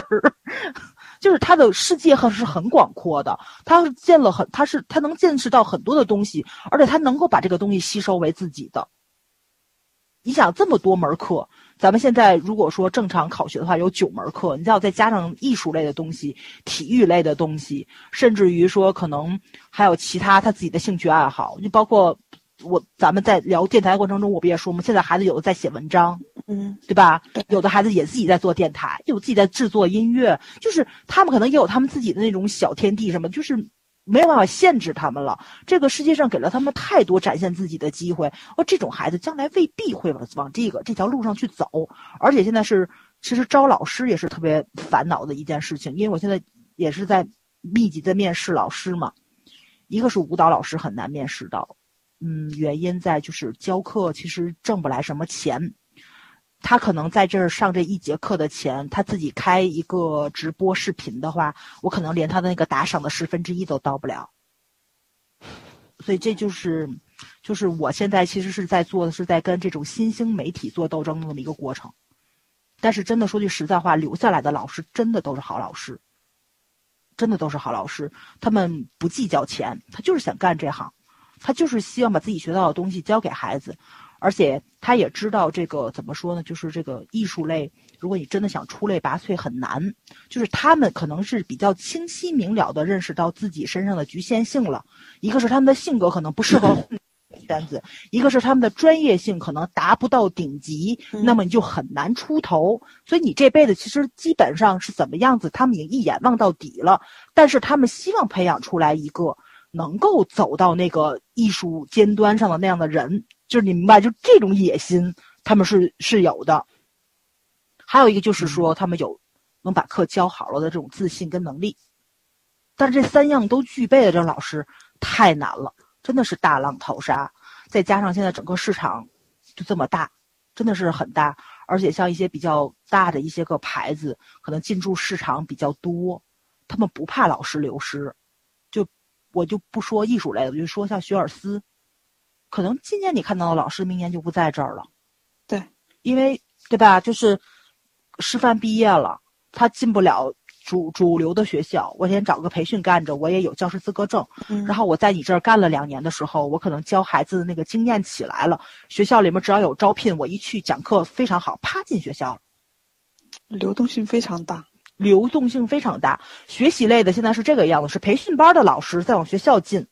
我最近知道了，就是天津市特别好的南开中学嘛，一个老师从里面出来了，自己开了一个培训，就是已经混得非常高了，然后也非常厉害了，就是等级也是非常牛的一个老师了。然后像教研组什么的也都有人了，出来自己开了一个培训。为什么学校不挣钱？对，但是他为什么要进学校？因为他已经混出来了，所以他出来要开培训了，然后就是大批量的孩子可以涌入他那里。就这种乱象，但是我觉得也不能说乱象吧。其实，这是算是一个必经过程。其实你要从好的方面看，其实也是一个老师的一个新鲜血液的一个循环的这么一个过程。对，是个轮回。对对对，从什么地方开始，最后又回到什么地方？没错，没错，没错。对，也不能说学校老师不好，或者是外面培训机构的老师就好，或者外面机构不好，学校老师就好。就只要如果说你热爱孩子，如果说嗯，你能。展现自己公平跟善良的那一个方面，我觉得这是做老师的一个基本的素养。其实相对来说都是没问题的。但是现在问题就是，我觉得艺术类的市场比学习类的市场要混乱的多，因为那个是可见性的，它是可以量化的。你的学习成绩的分数是直接反映你老师的教学成果的。但是艺术类的是不是？所以很多的时候，他们经常会拿孩子的天分说话，就你们家孩子没天分，不是我们老师教的不好，所以家长就很容易就被忽悠到了。嗯，比如说像学钢琴，我我在节目里边就一定要明明白白的跟家长说，钢琴是钢琴，电子琴是电子琴，这是两种乐器，将来要走的路线也是不同的。学习钢琴，你将来是要成为钢琴家；学习电子琴、双排键这种，将来你可能是发展的趋势是制作人那方面，就是现代音乐制作人，对，流行音乐制作人，就他可能相对比较偏这种现代，而钢琴绝对是古典乐。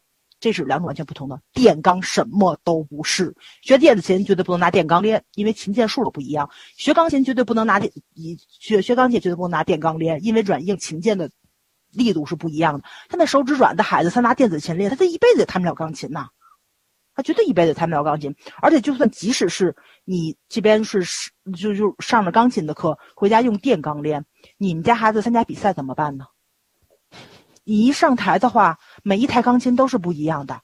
你在家里面拿软的琴练，到现场来了一套硬的琴，弹不动。这绝对有这种可能性，绝对不是开玩笑。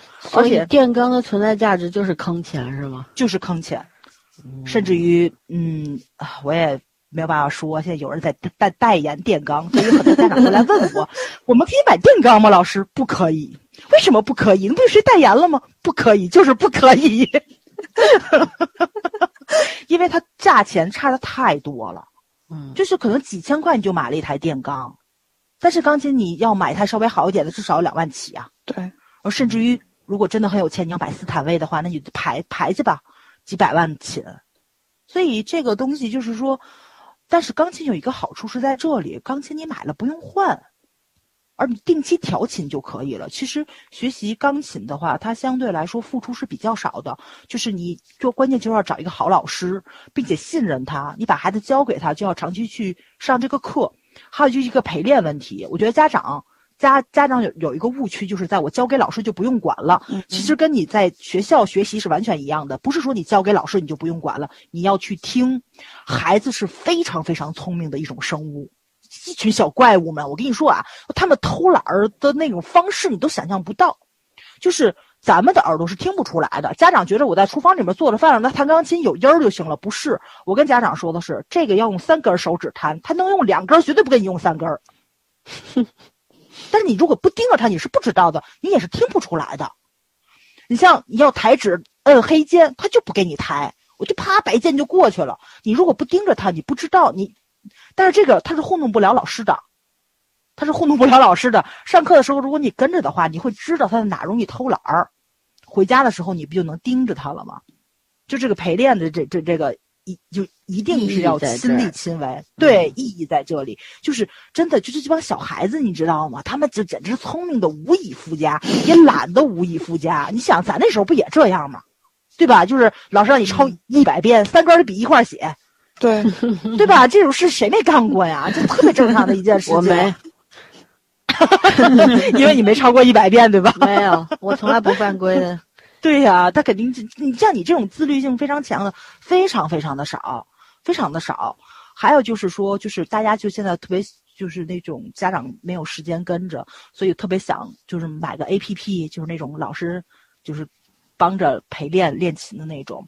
我骗人的那是，我特地对我特意去研究了一下，然后真是说句实在话，就是艺术实践这个东西还是要亲力亲为。就是用钢琴老师的话说了，我这一节课就是手把手的拽着你们家孩子的手去弹正式的姿势，然后你陪练老师这一周全给我毁掉了，因为他是视觉上的就是一个看，他不知道他的手那个软与硬，或者说是就是那个不就是他那个手不分溜的原因是什么？因为他没有办法实质性的接触到这个孩子，是这个孩子理解力上有问题，甚至于这个老师在视频里面给孩子讲啊哪哪哪弹的不太对，然后你要手指分开，怎怎怎怎么样的。没有示范，甚至于这个老师就算给你示范了，你也并不是一个非常直观的。你能不能弹成老师那样子，这是很难的。这一个小时到了，他他下线了，你这边完全没有成果，就还白给人钱。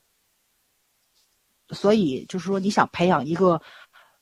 培养一个音乐天才出来，真的是非常非常难的一件事情。就是家长肯定要付出非常非常大的心血，你的时间、你的精力。就是他在那儿弹着琴，你就得陪着他；他在那儿画着画，你就得陪着他。这个没有办法，就是一件这么痛苦的事情。但是吃得苦中苦，方为人上人嘛。就是很多种很多家长，就是你你就是从小如果给他打成了一个非常好的一个学习的习惯、学习的态度的话，其实相对来说，当这帮孩子们谈到一定级别的时候，你也跟不了了。就是咱们已经到不了他的那个水平了。就是你就你就比如就就这个样子，就是其实咱们这种没有接触到这个专业的人，很多时候咱们去看综艺，就是 很容易就。被煽动，哦，弹真好，然后，然后，你这边上比较懂的老师们就是歪脑袋，都学到这级别了，你都没有手拿手的曲子吗？这不是初中二年级的曲子，我还拿来弹呢。作为一个专业人士，是很 low 的事情。啊，你说这个了，对，李云迪的那个全国巡演钢琴钢琴音乐会开始了嘛？不管到哪个城市，我觉着就特别推荐大家去听一听，因为真的是很多人听完了之后都跟我说非常好，真的是非常好。作为一个外行，嗯，去感受一下真正的音乐的魅力。嗯，前些日子就是我们这边的老师给我分享了一段视频嘛，他让我看看有什么样的感受，因为他希望我把这个放到就是那个朋友圈去给家长们看一下，就真正以钢琴弹到了一定的级别是什么样子，是一个女钢琴家还是咱们华裔小姑娘？确实是她在舞台上没有特别花哨的动作，就是非常质朴的在弹琴，但是她的那个手就是钢琴航拍就就特写，她的手镜头真的是非常的流畅，技巧非常的质朴，就是。怎么说呢？就是他打动你的，真的是用音乐去打动的。该缓慢的地方，你会看到他的动作很优雅；该急速的时候，就真的是那个手指的灵活度非常的巧妙，声音的那种轻柔跟那种激昂，就那种肃杀，就是他他的那种东西是出来的，就是能让你感受到钢琴的那种魅力。他真的是用音乐在打动你。但是这个东西，你坐到台下的时候，你跟他交流是用你自己的耳朵去的，真的是用你自己的耳朵去跟他交流，你能不能听出来？但是，就是视觉上的一些冲击，就特别容易的带动你的情绪。这，但是你要明白，那个不是音乐带给你的。嗯，这个就是钢琴家和钢琴表演艺术家的艺术家的区别。对对对对对，这就是就是当年就咱们在聊那个那个绿皮书的时候，不是说过了？为什么那个时候有一些爵士乐的演奏家他不能成为钢琴家的原因？因为他的动作。就你的视觉上是有煽动性的，而且你的那个音乐可能不是纯技法上的，然后你的音乐那个性质又不太入流。他们古典乐就就是瞧不上嘛，说白了不就是瞧不上嘛。所以，所以这个东西就得非常非常难以去界定。就是乐器肯定是有它自己的那种独特的魅力在。咱们聊《陈情令》的时候，我也说了，古琴有古琴的那个特点。然后古筝有古筝的特点，你就像那个十面埋伏一样，钢琴也能弹出来，但是最有名的不还是琵琶吗？因为那种肃杀感，你只有琵琶能弹出来。就琵琶弹弹出来，就就那种箭在弦上那种一触即发的感觉，是最让你那个迸发出那种那种激情来的。就包括二泉映月，钢琴也能弹，但是咱们想的还是二胡啊。你这个东西是特别没有办法的事情，它就只有那种乐器能表达出来那种意境的那种美。但是如果你真的是把现代音乐用古典的东西去展现出来的话，就特别特别的，就是让人那个什么，这这玩意儿怎么说呢？就是不搭，就是你会有出戏感。然后，你就别说，就是像咱们这种人了。我估计我现在就是在说大提琴跟贝斯的区别。家长会觉着啊，贝斯肯定不一样啊。但是我要真摆出来，你还真不见得能分出来。那贝斯也是低音提琴嘛，就包括前些日子的音乐剧。音乐剧那个摇滚学校，它特别搞笑在哪里？不就是因为那个摇滚的老师进入学校之后，他把一帮古典乐的学生都带着去玩现代乐了。那个弹贝斯的那个男孩，原来就是拉大提琴的。就他这种，他这种，他这种搞笑，其实也是一种音乐修养的一种传达出来，就是。你古典这乐的这些东西，其实这帮人玩现代绝对比现代人玩的要牛得多。我不是说歧视现代乐啊，但是真的是你现代乐到一定高度的时候，那个也是他音乐的一个极致。音乐种类是没有这种高低贵贱什么之分的，但音乐确实是有高低贵贱之分的，音乐水平确实是有高低贵贱之分的。但是作为一个普通人来说，咱们真的可能是特别的区分不了。包括咱们其实，在聊电台也是。就是在聊电影什么，咱们都是以感受为主，但是专业上那种艺术上的那种高度，很多时候咱们外行是体会不到的。所以，所以就是特别希望下面这一代孩子能够把中国的艺术再往上拔一个高，就是怎么说呢？就是说。普及程度上真的是要稍微的专业一点点，咱们不要放弃任何一个想成为艺术家又有天分的孩子，是被莫名其妙的培训机构给磨灭掉了。如果说家长真的是，怎么说呢？碰上了这个孩子万里挑一，那么不管是什么，还是培养一下。因为我昨天去看了那个马蒂尔达嘛，真的。那那一场音乐剧，因为它的主角就是一帮孩子，包括前面的摇滚学校也是，也是一帮孩子。你是能够看到人家西区或者说是百老汇，人家的童星站在舞台上发光发热，一帮孩子把一整个舞台炒得热火朝天，唱跳，然后舞台效果都能达到极致。咱们的童星在哪里？咱们的舞台上是有陈佩斯这样的老艺术家。对吧？就是也有非常非常好的人，但是咱们的儿童文学的作品呢？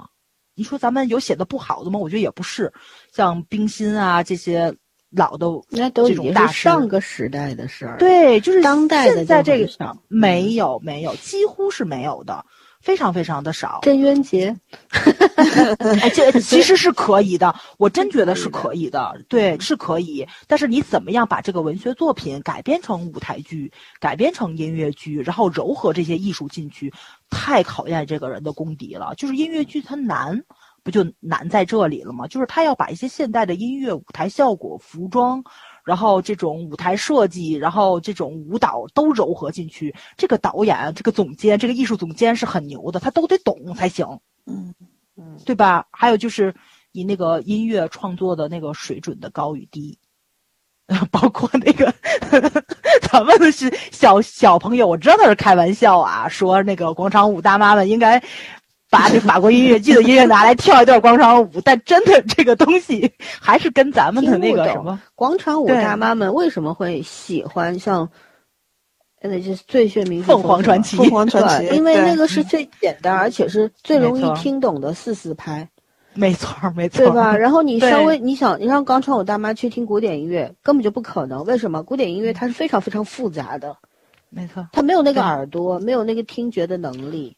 就没有办法。你即便是给他一首现在很流行的，就比方说欧美的流行歌，也是很适合蹦迪的，但是他也跟不上那个节拍，跟不上。对，他们也编排不出合适的舞蹈。为什么广场舞那些动作那么容易学呀？那就是四四拍导致的呀。对，没哎，太对了，没错。对，这个而且很洗脑。对啊，对吧？而且很洗脑，就是你莫名其妙就被旋律带跑了。对啊，所以 我觉得像野狼 disco 这种还比还是挺高级的，没错没错没错，确实是，真的挺高级的，挺高级的。对对，虽然土，对，但是它哎对，挺高级的东西在，有地方特色，我觉得是，嗯。嗯，而且是有时代特色，歌词写的很有意思，好不好？对对，他把很多方言糅合进去了，其实不就是中国人 rap 吗？就刚开始很多人说 rap 时，我觉得别逗了，但是想想确实算是，嗯。对，人家好歹是参加说唱节目的嘛，对对，一炮而红了，对吧？没错，对。其实刚早上说这么多，花了将近半个小时的时间在聊这个这些东西，其实跟我们今天主题有什么关系呢？我给大家解释一下，因为培养一个孩子，真的在一个家庭单位里边，妈妈才是主导的那个人。送孩子去学校的大多数都是母亲，而妈妈，你看我们要承受职场上的压力，对吧？家庭里的压力，还得承担这个养育的责任，主要责任啊。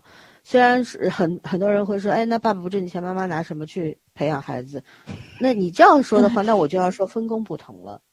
女性也可以出去挣钱，男人在家带孩子，他愿意吗？他不愿意，因为这个是生理构造和这个精神结构不一样，所以更多的是由女性去完成这个角色的。那么我们讲这些东西，就是给妈妈们提个醒。第一，你要培养孩子的心是好的，对吧？但是不要拔苗助长，这是一个。还有一个，一定要认清自己，要认清你的孩子。你孩子他确实是个天才，那一定要尽全力的去培养。他如果只是个庸才，那你就让他开心就好。他学艺术或者怎样，就是多一门技艺，以后能够用来泡泡妞啊，对吧？忽悠忽悠至少看展览的时候，对，会说一些莫名其妙的话。是，然后能够听音乐会的时候，起码能听懂；看画展，起码知道这个流派是什么，这个光线什么的啊，都都能够有一点点基础就可以了。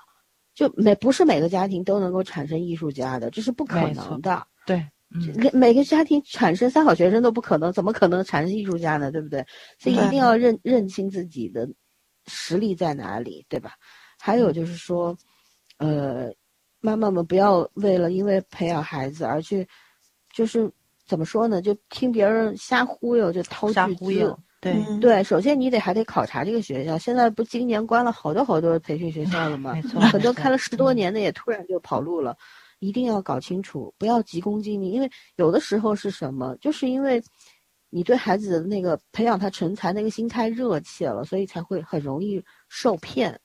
没错，嗯，是吧？所以很多很多事情，你培养一个孩子特别不容易，但都不真的不容易。自自己长大很不容易，把这个孩子养大更不容易。那我们怎么样在自己有经济条件的基础上，有时间的基础上去把这个事情更加完善好，更加的做好？嗯，是需要研究的。所以我们今天请早儿来给大家。在这个门类上面给一点点小小的提示，对，嗯，能够还有就是社会上的考级这个问题，其实我并不太推荐，因为不是说了吗？你考十级又怎么样呢？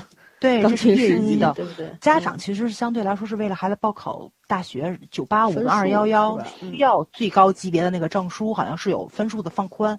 但是现在问题是，今年是这样，明年呢？然后后年呢？这个都是很难说的事情。如果说真的孩子。艺术水平到了那个高度，他到时候考大学需要什么，你再去考都来得及。对，这个事情其实就是这个样子。速成嘛，没错。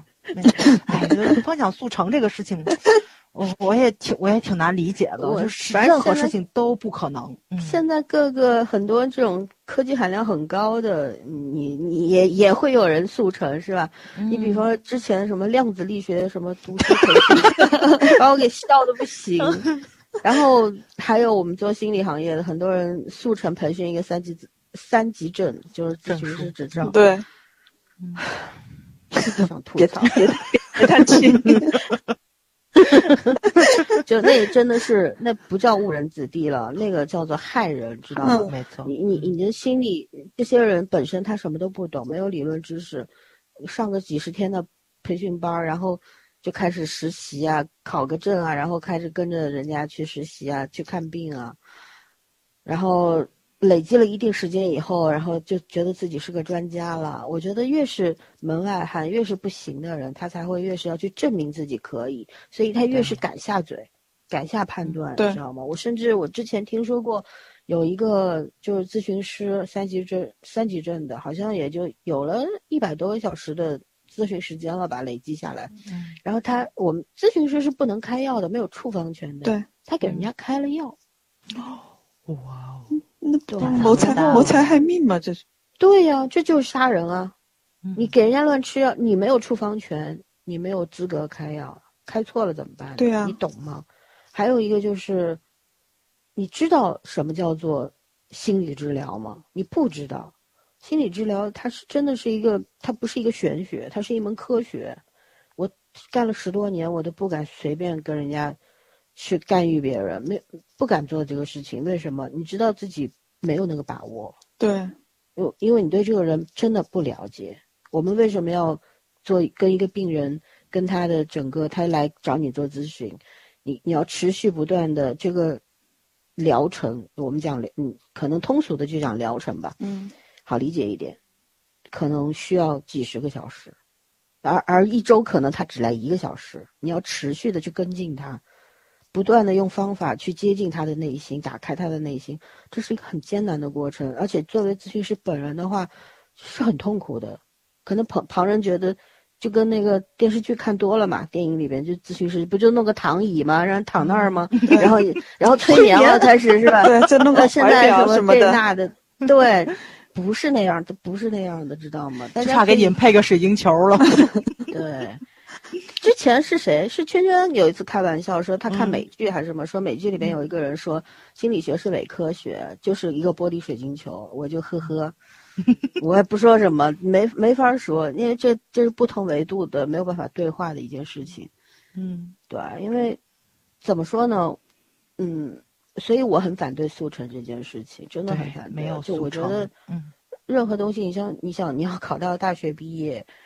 你也得花十几年的时间来读书，那读上大学有速成吗？没有啊，嗯，对吧？你要迅速的一个长，没有迅速成为大人这件事情。我们活到三十多岁，快四十岁才觉得自己像个大人了，还不是一个大人。嗯，所以做人也没有速成这件事情的，做女人尤其，对吧？当一个人就是从一个。什么都不会的小孩子，然后慢慢慢慢的开始有了自己的情绪，有了思想，然后变变得叛逆，然后再慢慢的接受、去妥协，其实真的是一个非常艰难的过程。可是这是每个人必走之路。没错，对我们做节目，每一次不管是讲话题还是讲影视剧，我们都会加入很多很多的。自己的想法在里面。我最近看到喜马拉雅有一个对我们节目的点评，有昨天看有三十四条，其中有几条挺感动我的，说我们首先接地气，讲的东西大家听得懂，不装。嗯嗯。还有呢，就是说是有料的，而且很丰富，就是那个广度和深度都有。我就觉得，嗯，你看有人在欣赏你，那我觉得很感动，我也觉得很自豪。为什么？我们用心的去生活了。然后用心的去思考了，才能够去把这些东西分享出来，对吧？嗯。所以有的时候可能有人说：“哎，你们是单身女性，所以你没有时间。”这个话也对也不对。单身的人他要面对的压力是一样多的。对对呀。像你结了婚，你要面对父母孩子，可是单身的人也同样有父母啊。对呀。对吧？也要也要承受，因为有因为自己没结婚没孩子，所以承受的压力更大，在父母这一块儿。是的，而且社会压力更大，社会上对你的异样的眼光，对吧？现在好一点，像像我们大城市的话，你不结婚就不结婚，人家也无所谓啦。经过几十年的变革之后，长辈们看你的眼光也变了，人家不会议论你了。但是曾经呢，或者说在一些比较小的一些城市，一些。三四线城、十几线城市，女性们同样在承受这些巨大的压力。你到了二十五岁没结婚，别人就觉得你身上缺个东西，你才嫁不到、嫁不掉的。要不就脑你脑子有问题，嗯，对吧？你就就是这些都是客观存在的。所以，有的时候就觉得身在一线城市是件非常非常幸运的事情，因为你真的天生就比别人领先了至少二十年，没错，因为你的生活环境。但是城市跟城市之间。意识也是差很多的，是的啊，你们北上深广太难追了，真的。我以前就觉得天津市跟您比太落后了，但是我来了一个比天津市里还要落后的地方。最近被各种匪夷所思的问题纠缠着，让我很无语。上海其实也有啊，上海也有农村的嘛，有郊区的嘛。而且上海其实非常复杂，因为它是个大型移民城市啊，对，就是不同的人的那种思想维度放在一个地方一个篮子里面去碰撞，很痛苦的。嗯，他因如果这里都是上海的本土的人没有问题，或者都是外来的，都是受过高等教育的有想法的人，OK 的。其实大家去消灭那个代沟是挺容易的，但问题是。不一样，就有的时候就是说会困惑。我举个例子说，就像有的时候一些，比如送外卖的小哥，嗯，你知道他们很辛苦，大风大雨里面很辛苦，可是他们因为急切的要送那个外卖，这个你去责怪谁？你要责怪制定规则的人，因为他们规定他们公司规定他们不按时送到要扣钱，你这一单白做你还得扣钱，所以他们就要违反规规章交通规则，造成交通事故，损人不利己，对吧？害人害己，那这个怎么去算？还有的就是，当你他迟到了，给你送东西，他明明迟到了，但是他他给你直接确认掉了，还没送到就给你确认掉了，甚至于不跟你打一声招呼，有的时候就是跟你说，哎，我摁错了，我先我摁错了，有两个人，所以我我我把你的摁掉了，其实你知道他在骗你，对，所以有的时候是什么？是你要去去尽量的站在他的角度上去理解他，但是你知道理解这个这个代价是很大的。一个是代价，还有一个就是它很损耗你自己的耐心。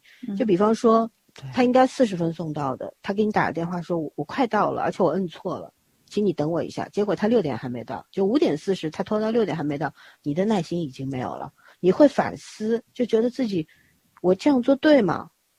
我帮助他在毁毁坏这个规则，破坏规则，对吧？我纵容他了，那他以后还会这样做。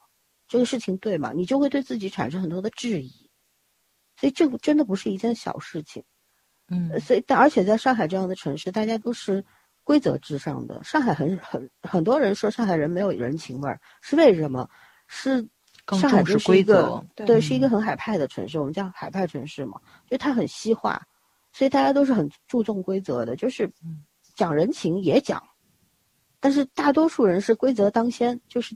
第一，我们先按照按照规矩来，之后我再跟你讲讲人情，就就是这个样子的。所以很多人刚刚来上海的人不适应，但问题是，当你碰到一些比较底层的人，或者是一些真的非常辛苦的这些建筑工人啊、外卖员啊、快递员的时候，你你当他们在破坏规则的时候，我觉得我第一时间会想的是，我应该帮他们，还是应该？坚持我自己的原则，就有有会有这种挑战在里面，然后你就受着这种良心的煎熬，你知道吗？你如果投诉他们了，你会想到说，哎，他们要被扣钱，一个月也挣不到多少钱，而且挺那个的，而且他们如果以后为了赶时间乱穿马路什么，可能会有人真的是有伤亡的，嗯，对吧？就会想到那么多的东西，然后但是又一方面又想，如果说我今天不投诉他。那他以后一直会这样，而且像病毒一样，他这么做，很更多的人这样做的话，那是真正受损的是谁呢？嗯，是吧？还是大众，还是所有人？所以就有很多的东西在放在里面，这真的，你你要讲人情，光讲人情不够用了。嗯，而且，呃，怎么说呢？我前两天听我一个邻居说，说人家送快递来。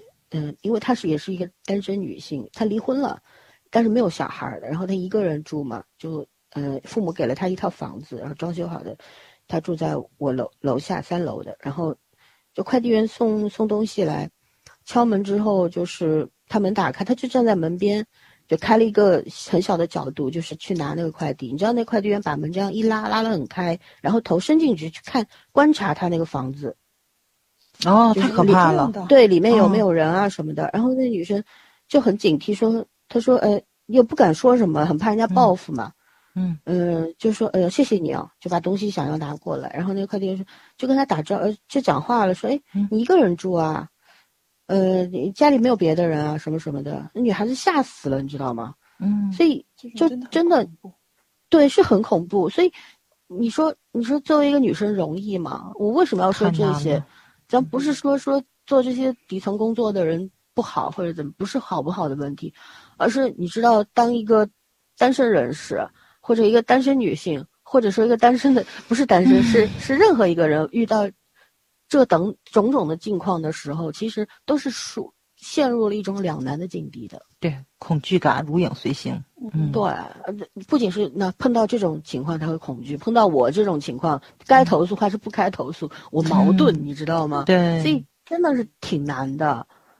呃，我我常常说，觉得就像到我们这个年纪了，就是上不上下不下的。上次看那个《麦洛体质》的时候，最后结局的时候，编剧写的台词很好，说我们这个年纪本来就觉得不上不下的，好像。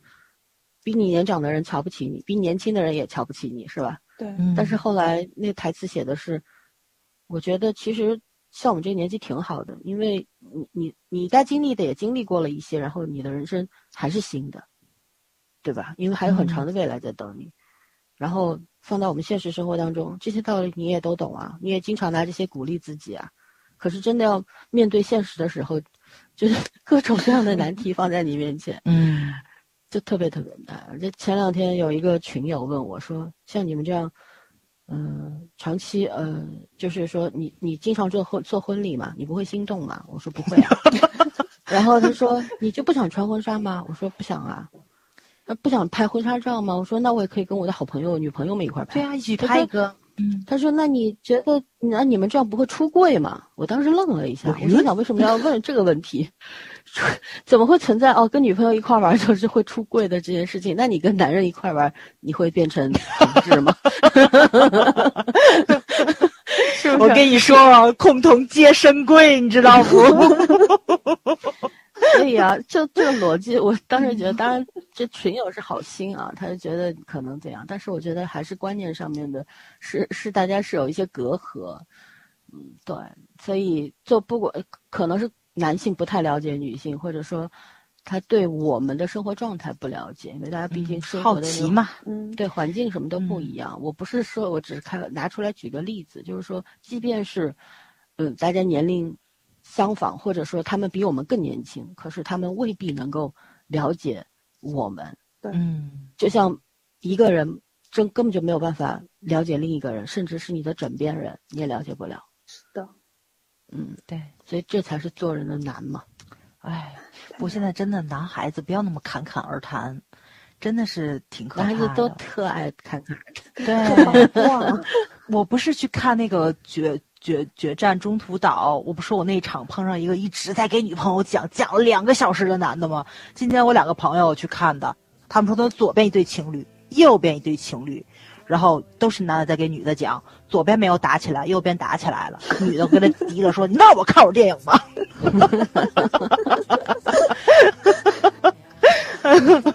要含蓄啊，含蓄，不论男人、男人、女人都要含蓄，就不要好为人师啊，就真的。就有的时候要不管什么事儿，带着学习的心态去，不要带着做老师的心态去。嗯，别人可能不是不懂，或者说别人压根儿就不感兴趣，所以也不需要你去做什么解释，就是这个样子。对，好了，我们又聊了两个半小时了，差不多了吧？差不多了。这个话题以后咱们还可以聊。今天其实我们聊的不悲伤啊，就就是聊一些自己生活当中遇到的事儿。然后，作为一个八十年代初的三位女性，然后对生活目前的粗浅的看法，一些思考，所以希望能够给大家带来一些，不管你是共鸣也好，还是感同身受也好，还是带来一些启发也好，我想这就是我们，不论是怎么样，我们今天做这期节目就是值得的，对吧？嗯嗯。OK，那谢谢露露，就今天到这儿吧，好吗？大家，辛苦大家，拜拜。